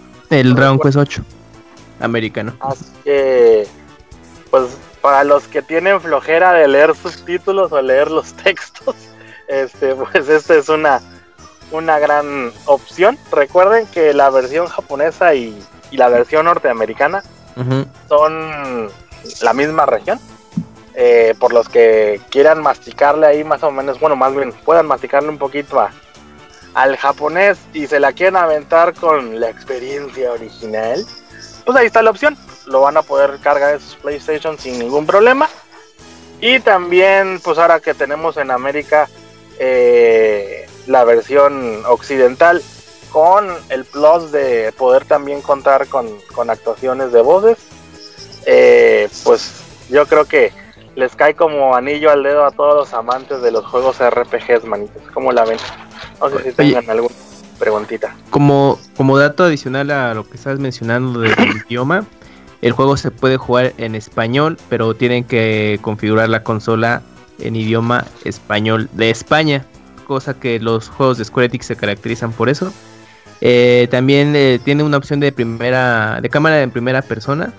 Y si tienen sus teles 4K, así como Ivanovich, pues ya pueden jugarlo de esta manera. Y también creo que la versión americana incluye una dificultad eh, adicional que hace que todavía pues, la aventura sea más difícil. Y pues son los agregados que, tienen para la versión americana. También traían, bueno, esto sería cuestión de, de confirmarla ya. Y supuestamente iba a incluir una opción como para darle más eh, fast forward, eh, para adelantar las acciones de los textos y todo eso para poder, tipo como el skip, pero no un skip tal cual, así como un autotexto, pero así muy rápido. Sí, porque ah, eso también tenía el Final Fantasy 11, 12, ajá. El 12 y el 9 cuando lo sacaron en Android. Las HD. La opción de que le das este fast forward al texto. Sí, porque es la neta muchas horas nalga a lo pendejo, güey, hacer eso. imagínense las horas nalgas que se vienen en un Metal Gear viendo videos, para aquí es leyendo. Así que pues, si son de esos que no les gusta leer, pues bienvenidos. Pues deja de nomás leer, también de eh, pues seleccionando hacer nivel, peleas innecesarias y todo eso, está muy bien.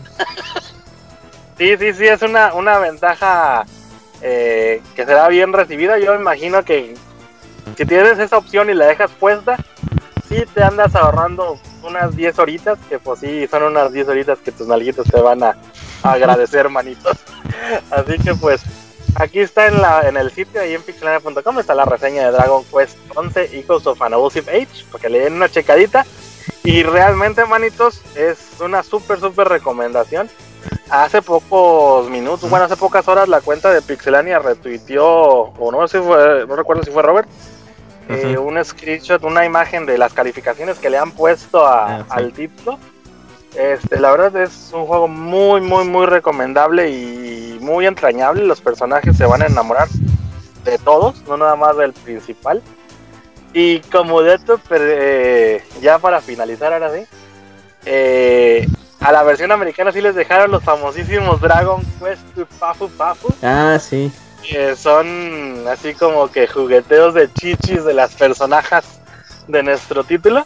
Cosa que la habían censurado en todos los putos títulos anteriores. Ahora sí, o sea, no esperen que el juego se transforme en un pinche juego porno así de toma mi espada, maestra. No, pues no va a pasar eso. Pero para que se den una idea, no sé si recuerdan en Dragon Ball que una vez el maestro Roshi le dice, no, pues si me enseñan las chichis, le dice a Bulma, te doy mi esfera del dragón. Ah, pues es un, son, son gags así, pero son gags recurrentes y basados en las chichis de, una, de un personaje femenino. Por eso en japonés le dicen eh, pafu pafu gag, que es el, supuestamente es el sonido así como de suavecito cuando agarras algo afectadito. Ajá. Así que pues ahí está, manitos, de Dragon Quest. Suavecito para arriba. Para arriba. Para arriba. Manda ahorita que regreses, manda un mensaje cuando ya estés a salvo, ¿no? Simón, ya que esté ahí en el comedor, ahí les, les digo. Espero que, que sí sobrevivas. Vale, pues, maestros. Pues con esto yo creo que me despido porque soy bien el tifón. Oye, no, sí, no, no, que se mete el tifón por el cuelitos. Así que pues, esta fue la reseña y la panda sección, manitos. Nos escuchamos la próxima semana. Gracias, panda. nos vemos. nosotros mientras. Bye. Mientras nos vamos nosotros al medio tiempo musical y para seguir con la última reseña de esta noche que va a ser Shenmue 1 y 2.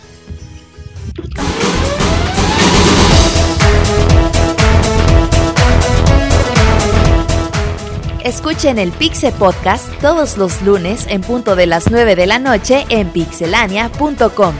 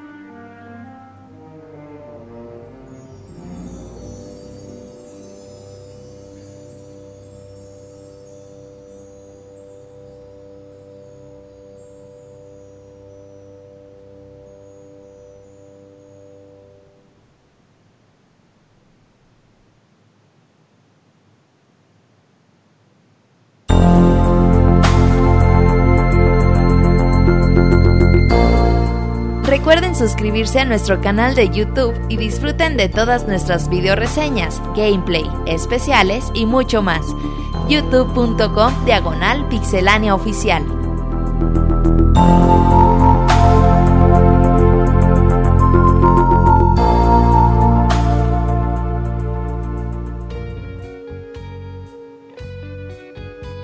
Volvemos de este medio tiempo musical después de escuchar este esta super canción, esta gran melodía de precisamente del videojuego Shenmue. Este es el tema de Shenmue. No, sé si tenga algún otro nombre, ahí sí les fallo, pero yo lo conozco como el tema de Shenmue, tocado por la Sinfónica de Japón, me parece. Eh, y pues ese fue nuestro preámbulo para poder comenzar con esta reseña. Shenmue 1 y 2 HD Collection, así se llama el juego, que pues sin HD Collection, ¿no? No, ese es. No, sí, sí, HD. ¿A poco sí es HD Collection? Fíjate, fíjate que le pusieron HD Collection y ahorita vamos a hablar de eso. Porque hay dos grandes mentiras en ese título. eh, bueno, Shenmue, para quienes no lo conozcan, eh, es uno, yo lo considero el padre de los sandbox es uno de los fundadores del género. Todos los que se quejan de que, oh, ahorita ya todos los juegos son sandbox, oh, ya todos son open world, pues aquí tienen a su culpable. Y los que se quejaron de que todos los juegos tenían quick time events, pues también aquí tienen a su culpable. O sea, estamos hablando de un juego que fue parteaguas en más de un solo aspecto y que realmente se tomaron muchas inspiraciones en él. Habrá quienes, me, quienes me digan, no, es que GTA 1 salió antes. Sí, pero Grand Theft Auto 1 era Open World, Grand Theft Auto 2 era Open World, pero no, existía el término sandbox. Sandbox viene del hecho de que es una caja de arena en donde hay muchos juguetes con los que tú puedes jugar. O sea, hay muchos minijuegos, hay muchos detallitos, hay muchas cositas por hacer. No nada más un mapa grande donde vas misión tras misión tras misión. Esa es la diferencia entre un sandbox y un open world. Entonces Shenmue lo tenía todo y estamos hablando del año 1999.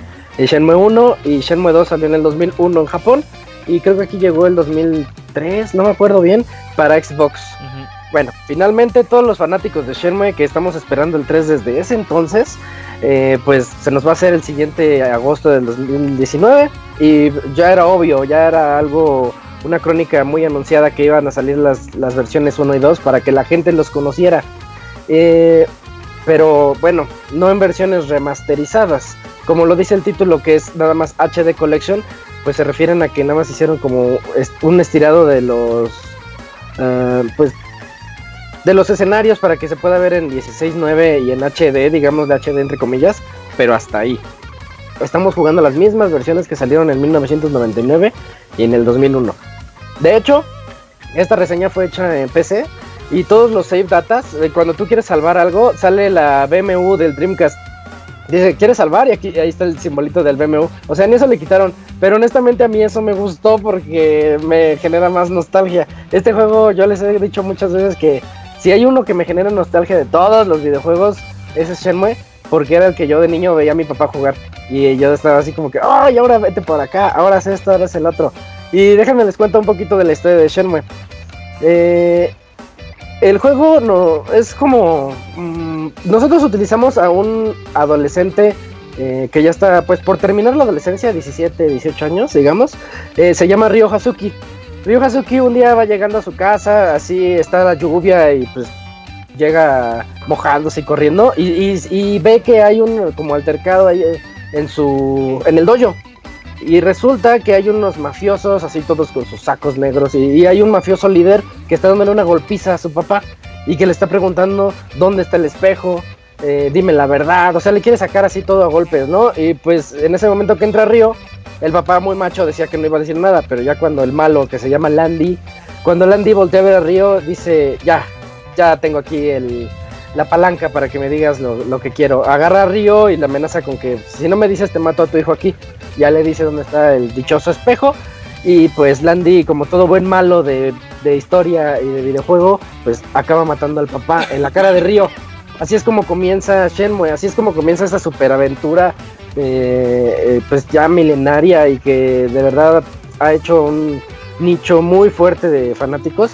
Con con Río eh, viviendo esta experiencia traumática y lo que él hace es al día siguiente iniciar la búsqueda de Landy, saber quién es él, por qué busca un espejo, que su papá que tenía que ver, o sea, hay muchas incógnitas que en su cabeza como, como que no caben y él nada más tiene como que la palabra venganza en su frente y pues va, va por eso. Y debe comenzar por los habitantes de Dobuita. Dobuita es una ciudad ahí al ladito de... Él vive en un pueblito, llaman, que algo así se llama. Eh, y, pues tiene que ir a Dobuita a entrevistar a las personas, a preguntarles, ¿no? Oye, ¿viste algo, algo que, eh, que pasara fuera de lo común en los últimos días? Y te enteras, por ejemplo, que alguien dice, sí, eh, a mi vecino casi lo atropellan unos autos negros que pasaron a toda velocidad. Y, pero yo sí les dije sus cosas. Y, ahí vas con el vecino a preguntarle, oye, ¿estás bien? Pues, ¿sabes de dónde venían? No, pero alcancé a ver las placas. Ah, ya tienes unas placas, ¿no? O ya tienes algún dato que te dice, es que era algo, eran chinos. Y tú, ay, son chinos, ahora tengo que ir a preguntarle a los chinos, porque todo esto ocurre en Japón. O sea, para que no haya ahí como la confusión de chinos y japoneses.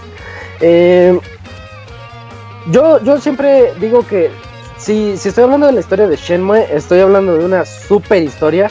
Decir que decir que es una muy buena historia, yo siento que me estoy quedando corto. De verdad es algo que, eh, que solamente este juego ha logrado mm, la manera de, narrar un juego de, temática de venganza, de temática de sentir así como que la, la furia que siente Río, la necesidad que él siente, pero al mismo tiempo darte cuenta tú de las de los puntos negativos que tiene el personaje.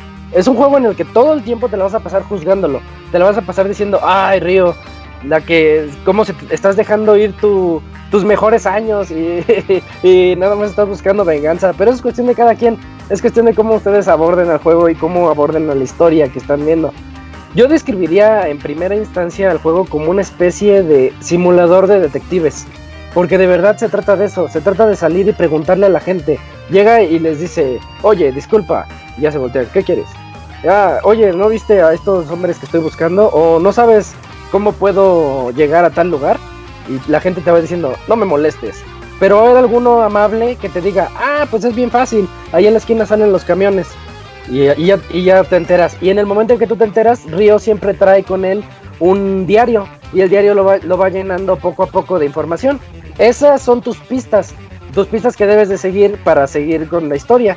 Y bueno, eso es como que lo, lo que, lo que lo hace interesante, que de verdad siempre tienes ese misterio de que ahora qué es lo que sigue, ahora qué debo de hacer. Y no es nada más de preguntar y, seguir la historia, porque también tiene... El juego tiene muchos minijuegos, tiene minijuegos. O sea, estamos hablando de que este es el papá de Yakuza. Ya les reseñé Yakuza hace una semana o dos, no sé. Eh, y este es el papá. Tiene también los mismos dardos, tiene unas maquinitas donde puedes llegar a jugar los primeros eh, así, juegos, juegos de Sega, pero juegos muy viejitos, que de verdad ya no recuerdo sus nombres, pero ahí están, por si quieres ir a jugarlos. Y, y esto precisamente lo hicieron porque Shenmue es muy ligado a la hora del día. O sea, tú tienes un reloj abajo a la, abajo la izquierda que te está indicando son las 2 de la tarde. Y pues resulta que eh, tienes una cita con alguien para poder seguir con la historia hasta las 5 y tienes que esperarte tres horas, pero en el juego son dos minutos por hora, algo así como en GTA. Eh, pero no te vas a andar ahí parado esperando. Dice, ah, pues me voy a las maquinitas, me voy a las, a unas, eh, no sé cómo se le llaman, que les echas como unos yenes, le giras y te dan una de esas, eh, como huevitos que abres y te dan. Gachapones. ¿Gachapones? Ah, bueno. Ya vemos de gachapones. yo no sabía cómo se llamaban. Eh, y puedes hacer tu colección. Tiene muchos coleccionables de ese tipo. Y hasta te salen repetidos y pues te quejas, ¿no? y otra vez este. Pero pues esa es la, ese es como el encanto de Shenmue. Una atención al detalle que yo diría que lo, he dicho algunas veces. Lo he dicho creo que con, con eh, Metal Gear Solid 5, con eh, The Witcher. No recuerdo con qué otro, pero que, tienen una atención al detalle que pocas veces se han visto. Pero de verdad Shenmue se mancharon Shenmue, estamos hablando del juego más caro en la historia para el tiempo en el que salió. Y ni hablar de Shenmue 2, porque Shenmue 2 sí se pasó, que hasta fue el causante de la bancarrota de, Sega y que ya no se hicieran las consolas de Sega por culpa de Shenmue 2, por andar gastando tanto de su presupuesto en él. Eh, pero lo que les iba a decir es que aquí puedes, por ejemplo, en la casa en donde inicias, puedes abrir todos los cajones y ver qué hay adentro de los cajones. Y te vas encontrando así como que detallitos, algunas técnicas de pelea por ahí escondidas, muchos secretos. Está lleno de secretos y todo lo que tú veas dices, ay, quiero interactuar con eso y sí se puede. Y resulta que sí se puede y estamos hablando de un juego del 99. Eh, bueno, ya les hablé del tiempo, ya les hablé de que es como detective. El diario es muy importante para poder seguir con los eventos. También están los... De repente te rompe un poquito la dinámica y, se, vuelve un poquito acelerado que estás persiguiendo a algún, algún maleante o estás detrás de la pista y e inician los Quick Time Events. Y tú tienes que presionar A, B, o bueno, es que en PC sale la A y la B del Xbox. Entonces tienes que presionar A, B, izquierda, derecha y así todo muy rápido, pero muy bien implementado. O sea, es que este es el, también de los padres de los Quick Time Events. Eh, no es el primero en usarlo, pero sí es el que lo perfeccionó mucho. Y también después hay muchas partes en donde hay peleas, peleas callejeras. Te encuentras con grupos de maleantes y tienes que pues golpearlos para que te, te digan la verdad. Estas peleas, la verdad, se sienten como, como si estuvieras jugando los primeros Virtua Fighters. Estoy hablando de que es algo muy técnico, muy así como de que me va a golpear por arriba, pongo guardia arriba, o tengo que darle bien las patadas, seguir el combo muy bien, muy en orden para poderlo continuar. Y pues en nuestro tiempo estaba padre y ahorita la verdad jugarlo hoy en día se hace que se sienta como un juego viejo. Y esa es la palabra que yo con la que quiero seguir la reseña, porque ya les hablé maravillas del juego. Ya, les dije, cómprenlo, ya les dije lo mucho que me gusta. Pero aquí hay un problema, se llama Shenmue 1 y 2 HD Collection. Y en todo momento que lo estamos jugando se siente como algo muy viejo. Es, es o sea, la atención al detalle es impresionante, está padrísimo cómo puedes hacer lo que se te dé la gana en estas ciudades, pensando desde el punto de vista de 1999. Pero estamos hablando de que son mecánicas de ya casi 20 años atrás y si fueron impresionantes en aquel entonces, pues ya hubo mucha evolución en términos de videojuegos. Ya ahorita las peleas, pues todo el mundo ya le copia a Batman para que hagas los parries y los contraataques y todas esas cosas. Entonces no se, sienten, se muy lentas las peleas, se, sienten poco responsivas. La jugabilidad de, en general de todo el juego es como si jugaras Resident Evil 1 cuando tenías ese movimiento de tanque, que la verdad era un poquito desesperante. Pues igual aquí, tiene un la verdad el juego tiene un control muy malo. el control es muy desesperante. Los, mm, los gráficos son muy malos son tirándole a pésimos. O sea, son gráficos que en el 99 impresionaron, pero me los dejaron igualitos, igualitos. Nada, no le movieron nada. En el Shenmue 1 y en el Shenmue 2. De hecho, el Shenmue 2 sí se ve un poquito mejor que el 1, pero eso es porque pues también tuvo eh, su, su versión para Xbox en aquel entonces que estaba un poquito mejorada, pero no es para tanto. O sea, mmm, sí, hay, sí hay problemas en ese aspecto. El audio, el audio sí me molestó honestamente porque En audio hay muchas herramientas para meter filtros y que se escuche pues de alguna manera más modernizado o quitarle el ruido. El audio está bien feo, en especial en cinemáticas. Hay cinemáticas en las que tú dices, oh, está la escena donde están matando a su papá y no, no puede ser. Y se escucha como, pues como el panda hace rato, que, está hablando y que escuchas algo de fondo porque se está destruyendo la ciudad. Pues así como con mucho ruido. Así es como, como se escucha el juego y digo, y le hubieran metido un poquito más de cariño. Porque este juego lo merece. Shenmue 1 y 2 merece, lo merece todo para mí. Y, y sí me ofende que no le hayan metido un poquito más, unos 10 pesos más para que el audio sonara más padre. O que los gráficos se vieran un poquito anti-aliasiados. Porque, no, porque se ve igual, exactamente igual. Eh, yo, yo lo que les quería comentar es que a pesar de esto, a pesar de que el juego se vea muy feo, se juegue, honestamente, se juegue feo, a, los 20 minutos o a la media hora de dedicarle así, o sea, dices, yo lo voy a jugar porque quiero jugarlo, a la media hora se te olvida. Yo a la media hora ya le agarré la onda al movimiento de tanque tan horrible que tiene, le agarré la onda a las peleas, a los quick time events, todo, y me metí otra vez, o sea, volví a ser ese niño que estaba dentro de Shenmue, que, que querías que siguiera la aventura que la curiosidad te ganaba y tenías que seguir llenando ese librito para poder seguir adelante, llegar a los diferentes distritos. Eh, a falta de mejores palabras, siento que cada distrito es mágico. Es, impresionante poder llegar y, y, ver a las personas trabajando de 9 a 5, por ejemplo, y ver cómo a las 5 cierran sus negocios y se van a sus casas y cómo cada uno tiene su casa, porque también hay una parte en la que, unas partes, no es una en particular, en las que tienes que buscar, por ejemplo, quién vive en, tal lugar. Entonces vas casa por casa y cada casa tiene afuera el nombre del que vive ahí. Y dices, ah, pues este es el que vive, el vendedor de, el, de, los pescados, ¿no? Eso era como en Mayoras Mask. ¿Se acuerdan que en Mayoras Mask había algunas misioncitas de que los ciertos lugares cerraban como a tal hora y a las horas que estaba cerrado estaba en cierto lugar de la viejecita, todos los días de las 12 se iba de su negocio. Y todos tenían como que cierta función en el pueblo, pues así, o que hacía que se sintiera pues realmente vivo, y cartero que hacía cierta ruta todos los días, excepto el día que descansa y así. Exactamente, exactamente. Y aquí hay muchas partes en las que tú dices, ay, ahora tengo que sacar la información al, al ¿cómo se llama? Al barman. Pero resulta que todos los bares se abren después de las 5 y hay otros que abren después de las 7. Y pues ahí tienes que, tienes, tienes que esperarte, ¿no? Hasta que te dé la hora y, ya entras y dices, no, en este bar no hay información, tienes que ir a otro. Y así te la llevas en el juego, pues, investigando. Y de eso se tratan los dos juegos, se trata de, una investigación que está haciendo Ryo Hazuki sobre el asesinato de su padre y muchos misterios, muchas cosas que descubrir. Una historia de verdad que te envuelve, siempre te envuelve. El, el uno va nada más de menos a más y de verdad el 2 potencia todo eso. El 2 es una obscenidad de videojuego. Eh, una ciudad muy, muy grande para su época y muy bonito ver cómo todas las personas tienen una cosa que hacer. Todos tienen como un propósito. Y yo también lo dije en la reseña escrita, esto es como, como un juego artesanal. Tú dices, ay, cada uno de ellos fue hecho a mano. O sea, yo siento que cada uno de los personajes tiene su historia aparte en la que pues, bien podrían decir, ah, sí, las aventuras de este otro chavo que nada más se la pasaba vendiendo panes.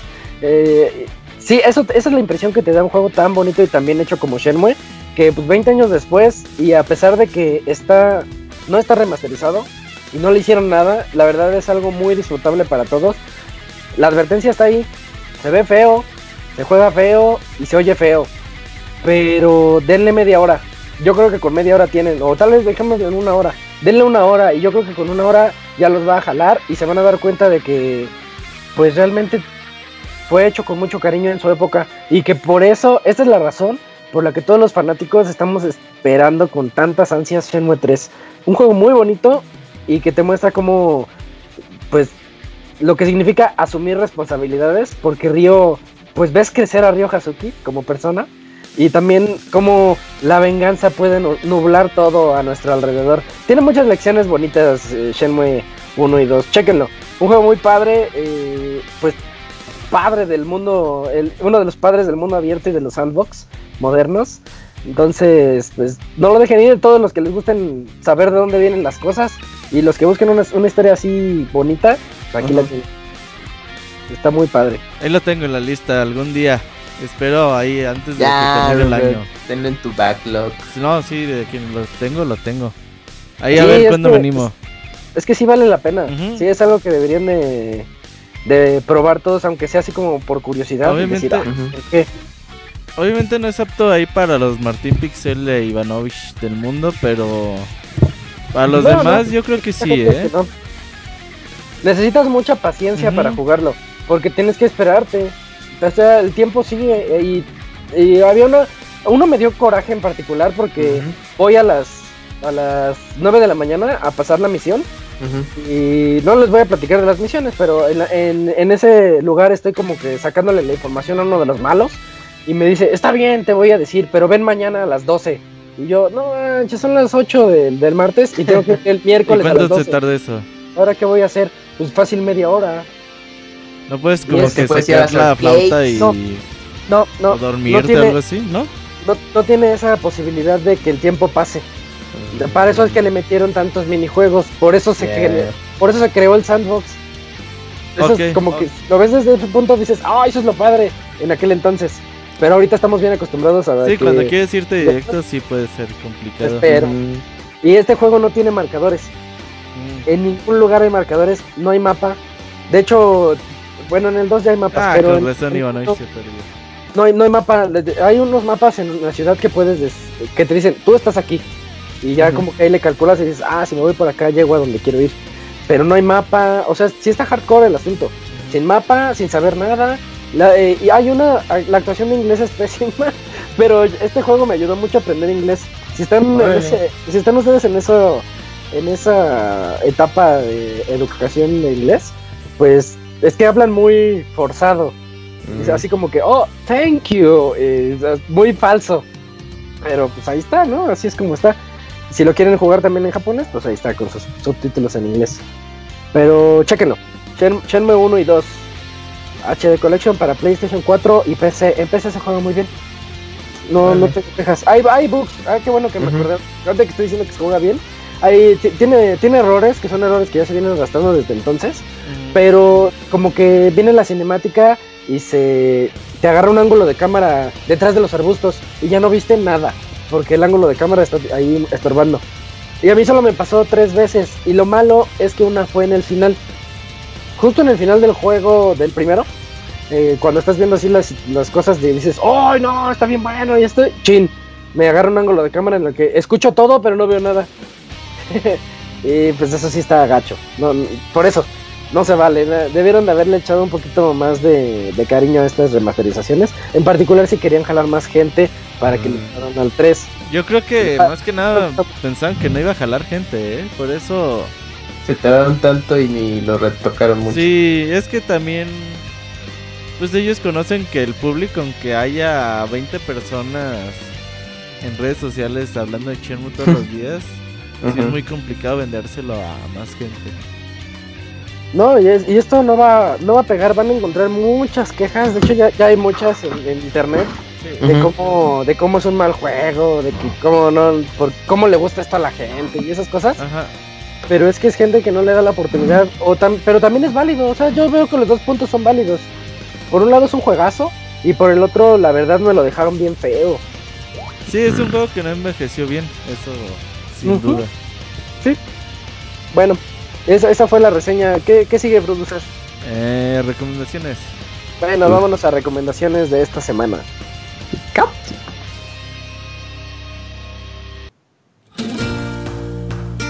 Síguenos en Twitter para estar informado minuto a minuto y no perder detalle de todos los videojuegos. Twitter.com Diagonal Pixelánea. Ya estamos en la sección que regresó para esta temporada de Pixel Podcast, en donde nosotros les vamos a tener algunas recomendaciones. No sé, Cams, ¿tienes alguna esta semana? Rapidita. Sí. ¿eh? Ah, ok, bueno, rápidamente. Eh, yo quiero recomendarles eh, un libro de arte, aprovechando que ahorita eh, Pandakun nos dio la reseña de Dragon Quest 11. Ese es un libro de arte titulado Dragon Quest Illustrations del 30 aniversario, el cual estará saliendo en nuestra región el próximo 11 de diciembre a través de Viz Media que es quien publica muchos mangas en, Estados Unidos y pues podemos conseguir vía Amazon. Y bueno, yo tengo la edición en japonés, la cual este libro contiene todas las ilustraciones de Akira Toriyama de la serie Dragon Quest, eh, desde los inicios hasta la última entrega. Obviamente no tan a detalle porque el juego aún estaba en desarrollo. Pero te deja ver una galería de los personajes principales, los monstruos que eh, dibujó y un poquito del proceso de creación de los mismos. La verdad es un libro que, pues, para los fanáticos de, la serie y, que gusten del arte de Akira Toriyama, eh, vale la pena tenerlo en su mesita de café para cuando tengan esas reuniones, pues puedan ojearlo y compartirlo con sus amistades. Eh, el libro eh, no contiene demasiados textos, entonces si lo, si lo logran conseguir en japonés no tienen problema. Y, o si no, espérense un poquito para la versión ah, americana que saldrá este próximo diciembre. Y, lo, y ya está también en, disponible en preventa en Amazon México y va a tener un costo de 675 pesos para quienes estén interesados. Pero sí lo vale, ¿no? no sí, la verdad es que sí. Tan caro para lo que es. No, no, no, y, la edición es en pasta dura y tiene bastantes páginas. No tengo así el dato exacto de, de cuántas páginas son en total, pero la verdad es, eh, ah, son 240 páginas. Entonces la edición está bastante bien y, y Viz Media hace una reproducción prácticamente idéntica a la japonesa y pues tiene hasta 500 ilustraciones de toda la serie de Dragon Quest, entonces valdrá la pena para los que quieran conocer un poquito más o si son fans pues tener ese pedazo de colección de la serie. Y entonces, Mira, ahorita el Piltri nos está ayudando con el dato. Son 4 minutos por cada hora del juego. O sea que si quieres que pasen 12 horas, ya se te fueron 40 minutos. Y la verdad sí, eso sí pesa. después de un rato sí pesa. Pero ya quería nada más. De, de Shenmue. sí, de Shenmue. Eh, bueno, gracias por la recomendación, Camps. Robert, ¿tú qué recomiendas? Ah, pues ahora sí me agarraste en curva, ¿eh? Pásale ah, y ya para el otro se les traigo una recomendación. Sí tenía una, pero se me olvidó a ver si me acuerdo. Ah. ¿Qué fue la onda? ¿Tú, Moy? Sí, Moy tiene una. Moy. Bueno, bueno, bueno. Bueno, bueno, Con eso de que anda, no, que quién se anda de mute y quién no, y quién no. este. Tu recomendación, Moy. El Joy-Con. Este, les voy a recomendar, está raro, pero eh, como sabrán que a mí, aunque me gusta mucho el Switch, no me gusta que pues el Joy-Con no tenga un control pad. Entonces compré yo de hecho un Joy-Con que ah, vende Hori, que tiene un control pad, ajá. Eh, es más barato que un Joy-Con normal, de hecho cuesta como 500 pesos. Obviamente como es más barato pues le faltan cosas, ¿no? Este no se puede usar de modo inalámbrico, o sea, huevo tiene que estar conectado, no tiene vibrador y no tiene giroscopio. Eh, pero se me hace muy bien, o sea, a mí me gustó mucho, lo sentí muy cómodo. Igual y si son alguien que utiliza muchísimo su Switch en modo eh, portátil, en modo de manos, handheld, y pues juegan sobre todo pues juegos de pelea, me imagino, o de plataformas, pues yo creo que les puede convenir mucho. Eh, obviamente si no lo juegan como portátil, pues igual no les va a convenir tanto, pero pues si son como yo que les da ñañara abrir el Joy-Con y cambiarle los botones y toda la cosa, 500 pues, pesitos se me hace pues, relativamente accesible, sobre todo porque pues igual si se les perdió el Joy-Con o algo y necesitan algo de lo moto, pues también les puede servir. Sí, está, interesante. Son, de Hori, se llama el, el, es el Joypad de Hori así. Hori eh, D-Pad, así se llama. Y tiene el, control de pad. El pad, sí, sí lo vi. Sí, los vende Play Asia, pero eh, Amazon también los va a empezar a vender dentro de poco, tengo entendido. Entonces, pues, qué padre para todos esos que se quejan. Creo que. Sí, ahí me, me, eché mi hilito en Twitter diciendo lo bueno, lo malo y lo raro. Para que se lo cheque. Creo que el Squall también quería comprárselo. Ahí para que también lo cheque. Mm, yo les traigo la reseña. La reseña. Sigo pensando en la reseña. Les traigo la recomendación de un otro canal de YouTube eh, a mí me gusta luego como hacer bici estacionaria y pongo así la, tablet para ver videos pues, mientras haces ejercicio, ¿no? Y últimamente me ha gustado mucho ver el canal de Games Done Quick. Games Done Quick es un evento que se hace creo que tres veces al año. Dos. Para, ¿Dos veces? Ya va a ser tres. ¿Ya? Ya este año van a ser ah, tres. Es que está el de Summer, está el de diciembre y por ahí otro, ¿no? No sé. Eh, bueno, en Texas en un par de meses. Mira nada más. Eh, y este, esta es una asociación no lucrativa que pues, pide dinero a la gente para que ayuden a los um, MS. es que yo pienso en militares, militares sin fronteras. Médicos sin fronteras. Médicos, es el de enero, ajá. Y la organización para prevenir el cáncer, que es el de verano. Así es. Entonces ellos reciben dinero y lo que hacen a cambio es traer a los mejores speedrunners del mundo para que se acaben los juegos pues en media hora o por ejemplo, se echaron un speedrun de todo Final Fantasy VI en 5 horas. 6 horas, creo. Y dices, ¡ay, sí se lo echaron todo! Y, es, un evento muy bonito, la verdad, el ambiente está padrísimo. Y suben esos, esos son en vivo, siempre.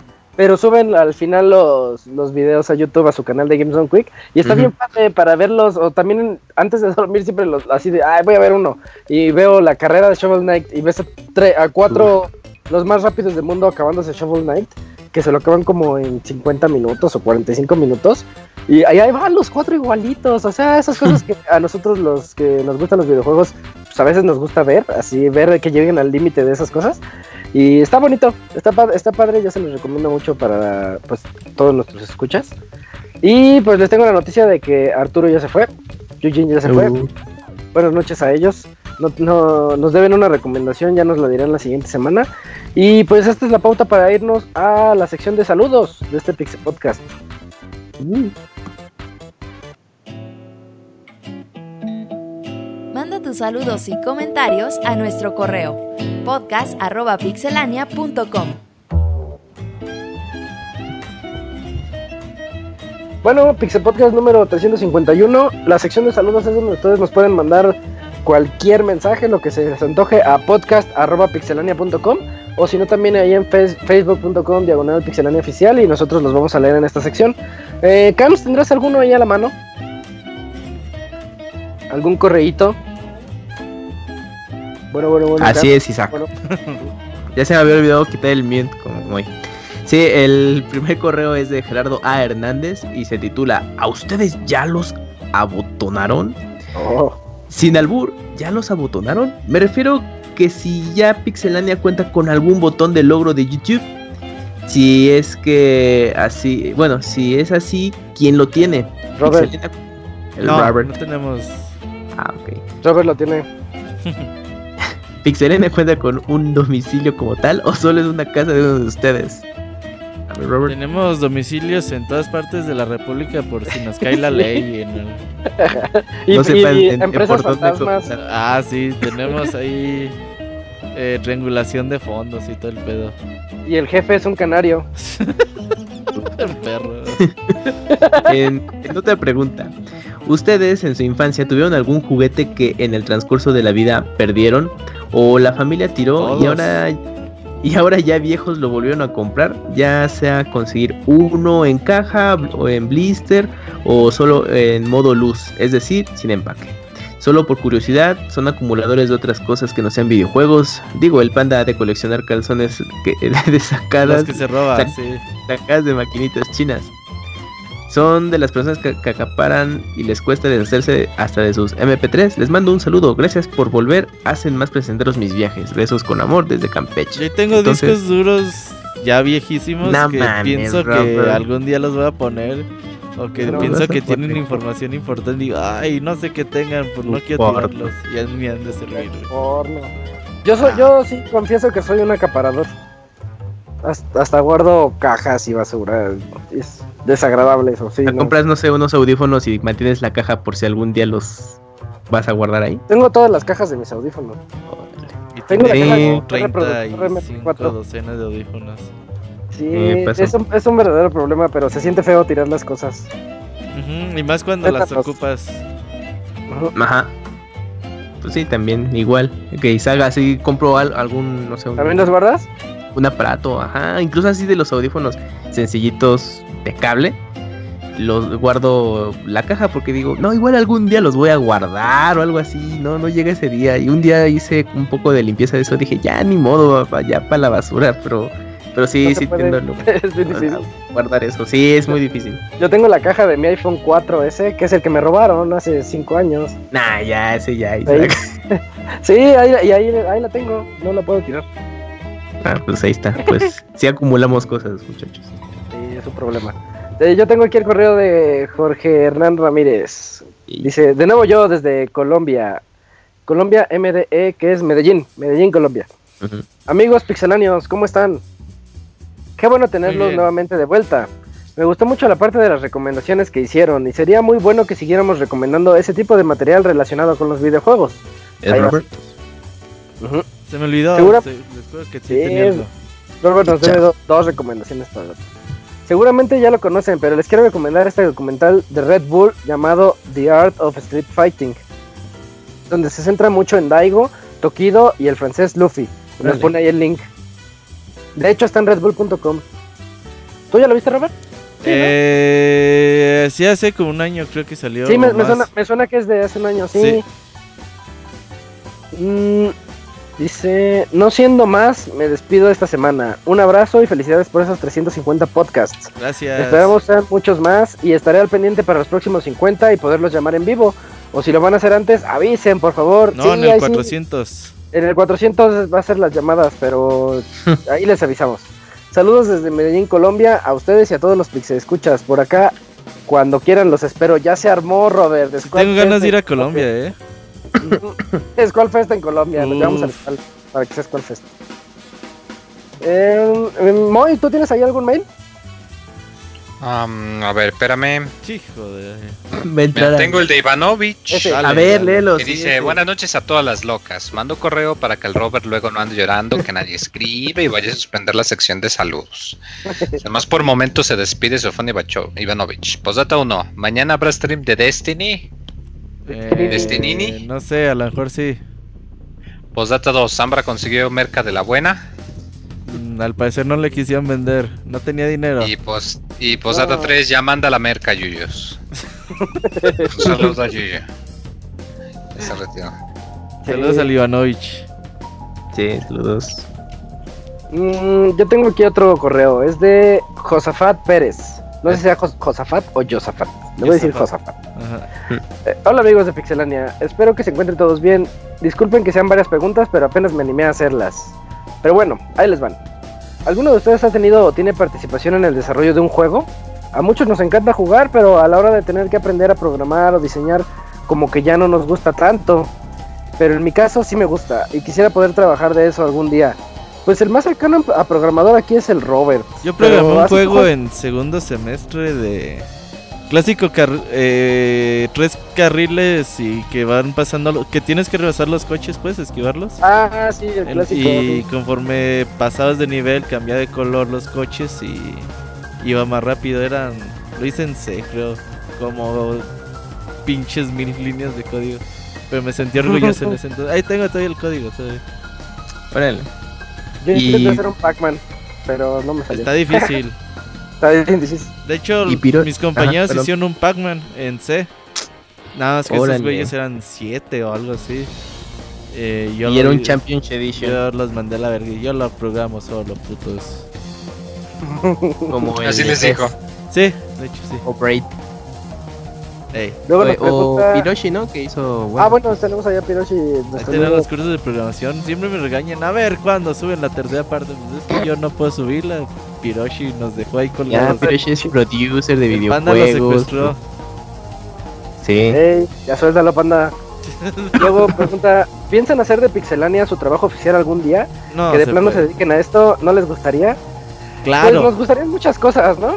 Sí, de que nos gustaría, nos gustaría, pero sin apoyo es muy complicado. Nos moríamos de hambre. Ya nos hubiéramos muerto hace cuatro años. sí. Y esta es más para Roberto. Me parece que tú iniciaste Pixelania y cuando lo hiciste, ¿te imaginaste que ocho años después serían un gran programa como ahora? Pues, ¿Luego momento en que eh, quisieras cancelar el proyecto? Soy una persona que sí hace sus proyectos a muy largo plazo, pero nunca imaginé que ibas a estar ocho años aquí hablando de 350 y tantos programas. ¿Y alguna vez has querido cancelar? Eh, sí, sí hay veces que dices, no, pues ya, ¿qué hago? ¿Sí o no? Pero siempre hay, encuentras el motivo para seguir. Pues sí le pienso una vez, ¿eh? Sí, de hecho no vamos a llegar a 400, van a ver. ¿Es cierto que el Moy es el cazafertones más rápido de todo el oeste? No, no, no, ya, ya Martín ya me supera por mucho. No, lento ese Moy. Moy, mira, este está mil por ciento de descuento. Termina la oferta y ¿por qué nadie me avisó que estaba en descuento? no manches, Moy. Eh, muchas gracias por su atención, qué formal. Y un saludo a todos los presentes. Por cierto, Roberto, escuché el podcast pasado en la que estás haciendo eh, que estás haciendo tu maestría y pues genial. Te deseo que pases todo bien para que regrese ese baúl. Y como diría Isaac, vas, rifa. Gracias, ahí la llevo. Voy bien en la maestría. Ahí más o menos. Quizás me revisan la tesis. sí, de vez en cuando.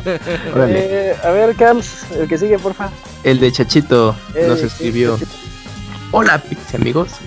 Muchas felicidades por su podcast 350. Me hubiera gustado haberles hablado, pero ni modo, no pude. Ahora ya en este 351 les quiero preguntar. ¿Jugaron Son of the Enders 2? Seguro Isaac sí, pero ¿qué opinan? Pregunto porque bajé el demo de Play 4 y gráficamente sí se ve bien en 4K. En las batallas se ven muchos detalles eh, que en la versión de Play 3 no se aprecian. Y obviamente el modo VR es lo nuevo. Sin embargo, lo que he jugado como que aún no me convence, se sentía raro jugándolo y con todo y con todo y la vista de cabina, como que faltaba algo para que se sintiera realmente estabas piloteando al Yehuri. Igual necesito jugar un poco más, aunque también creo que en el modo VR la configuración de botones sería diferente. Bueno, nos estamos viendo y lo seguiré apoyando. Saludos. Eh, yo, no has jugado? no, muy poquito, casi nada. ¿Fan de Kojima no has jugado Son No soy fan de ah, Kojima. ¿Y Boktai? De me cae, me cae mal. Ah, No mames, lo amas. ¿Y Boktai? No, qué mal Kojima, no. Uh, no. ¿Sabes? Quiero jugar Polisnout. Polisnout y Snatcher. Sí, eso sí. Uy. Pero Polisnout. Ay, creo que Polisnout sí es como. Es una aventura gráfica. No, sí, pero para jugarlo así ocupas como... Una, una compu especial. Nah. No, güey. Sí. una versión de PlayStation, tengo entendido. Sí. Pero es japonés. De hecho, la que está en ah, inglés. O sea. La de Play. No, ah, sí salió americano, ¿verdad? No. A ver. O sea, creo que le tienes que poner un parche. Ah, ah ya te entendí, para poderlo ver en inglés y todo Ajá, sí. Yo nada más porque ahí salen muchos personajes de Metal Gear. Y, el Snatcher sí salió el de Sega CD en inglés. Fue la ah, única versión. Y. Sí está muy cara, muy, muy cara. Eh, tengo el siguiente correo que es de GC Sandoval. Dice, hola de nuevo. Muy buenas noches, pixelanios, pixamigos. Pues de, de, nuevo aquí ando escribiéndoles y disfrutando del Pixel Podcast. Por cierto, ¿será que el Robert se acuerde de algún chiste de la revista del Mil Chistes? Si es así, que lo cuente. Les prometo que para la siguiente semana les traigo un ah, chiste. Es que sí me ah, acuerdo de unos, pero están muy... Ya me da vergüenza contarlos. ¿Qué quieres que te diga? Sí, iniciamos el podcast hablando de porno. Sí, pero... Voy a buscar, voy a hacer una selección de chistecitos y se los traigo para el otro programa. pero es que también como es gráfico, güey, a veces ocupas ahí el... Pues ver a los monitos, pues, para que te dé risa. Entonces ocupo de pensarle. Ah, bueno. eh, luego dice, pregunta para el pandita japonés. En la mañana escuché un comentario en la radio de que en Japón desde niños los enseñan a no robar. Y que, por ejemplo, en el metro un bolso puede estar ahí horas y horas y nadie lo toma porque todos saben que no es suyo. ¿Es eso verdad? Le pregunta al pandita. Ahí, que, ahí le, guardamos esta pregunta para el que sigue. Panda ni de niño. Y pasa. Sí, a ver si sobrevive. Este, pensamientos y, ¿cómo le llaman? Talks and prayers, panda. Eh, aquí ese bolso no duraría ni 5 minutos sin dueño. Ya para terminar, a mí me gustaría ver más personajes de Sega en Smash Bros. Como por ejemplo los personajes de Golden Axe, Streets of Rage, aprovechando el anuncio de la cuarta parte, a Alex Kidd, los personajes del juego de SWAT, etcétera, etcétera. Bueno, me despido por esta semana y ya saben, digan no al Game Over. Y creo que falta uno, ¿no, Cams? el de Brian Vargas. Vas, vas. Eh, titulado Correo Cotidiano. Muy buenas a todos los pixelocas, Without Control, aquí en Chavita Boliviano con otro correo sensual, gente. ¿Qué opinan del Rage Quit? ¿Qué harían para contrarrestarlo si tuvieran los medios posibles? Con amor, Brian. Postdata 1, Isaac, no importa que le saquen eh, Perfect a tu Ken, igual te amamos. Postdata 2, qué chafas son los unboxings del panda. Ah, claro, Postdata 3, mañana hay es dude. qué chafas son no, los sí estuvo bien su unboxing, véanlo ahí, promoción. Sí. Subimos el unboxing del Neo Geo Mini eh, hecho por el pandita y al canal de YouTube, ahí véanlo. Muy bonita la consola. Y aquí el mío. ¿Y qué harías contra el Rage Quit? Pues la verdad es muy imposible detenerlo. Pero tú qué opinas de eso? Pues la verdad, yo sí creo que pues, no hay que ser tan putitos, no hay que ser tan mal perdedores, pero pues la neta ya si son así, pues ya De hecho al inicio, ah, sí, yo, yo al inicio me enojaba mucho. Así de, oh, ya se fue, ah, ya no me dieron puntos. Y ahorita ya, al contrario, me siento mejor. Digo, y le hice hacer un retweet. Es raro, hice, ¿eh? Lo hice hacer una nena. Ajá. Ya, ya, te tocan dos, uno. Y yo creo que conforme vas creciendo de rango, ya hay menos gente que te hace rage quit. Pero aún así todavía hay. Y una vez me hizo un grado master, un rage quit. Y yo así de, y qué vergüenza. Eres más. Eres master, no. ¿Qué tal si ahí jugaba alguien más? Mm, puede ser. ¿Quién? Ahí está. Eh, pues, pues ya, ¿no? Face. ¿Quién tiene Face? Tú, Carlos. Tú eres el encargado de Face. Sí, Isaac, el único, ah. único correo, único mensaje que nos llegó de, face, de Facebook fue Gaby D. Y nada más escribió: Hola y buenas noches. Solo paso por aquí para decirles un excelente inicio de semana. Y ya, ah, esto. Gracias. Muchas gracias, Gaby. Recuerden dejarnos tus mensajes ahí en facebook.com diagonal. ¿Cómo? Pixelania oficial, sí, ¿verdad? Y en podcast.pixelania.com para seguir leyendo estos correos todos los lunes. Y llegamos al final de este podcast. No hay anuncios parroquiales, Robert. Sigue el torneo. Está en pausa por dos semanitas, ¿verdad? sí, tenemos. Bueno, no es descanso, es porque no podemos hacerlo como tal. Hasta el 23 y 30 serán las jornadas 7 y 8 de la liga. Ahí ven las repeticiones en YouTube y tenemos todos los detalles ahí en Pixelania para que los chequen. Eso es todo. Eh, y bueno, pues aquí estuvimos con ustedes eh, Julio, Arturo, que ya se tuvieron que retirar, el Panda, que no sabemos si está vivo, pero esperamos que sí, eh, Robert, del Camp, Pixemoy. Allá está en el chat, pero ¿te consta que es él? Ah, eso puede ser ahí. Quién sabe, quién sabe. malvado. Y los mejores deseos al Panda. Eh, y bueno, yo soy Isaac, este fue el podcast número 351 de Pixelania. Nos vemos el siguiente lunes como todos. Buenas noches. Hasta luego, bye. Bye, bye. bye.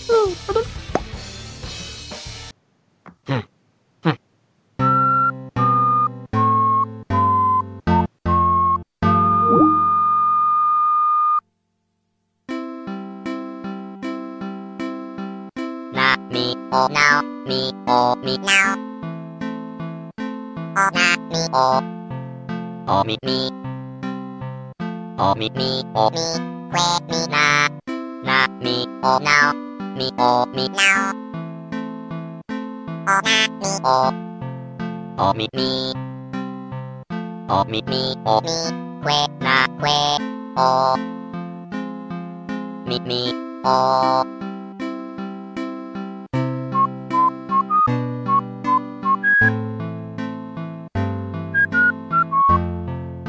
Así llega a su fin el Pixe Podcast. Los esperamos la próxima semana con un nuevo programa. Búsquenos en iTunes como Pixelania y descarguen este podcast. Muchas gracias y hasta la próxima.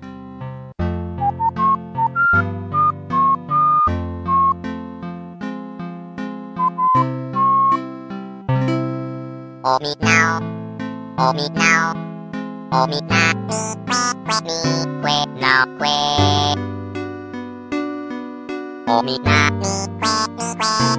na que o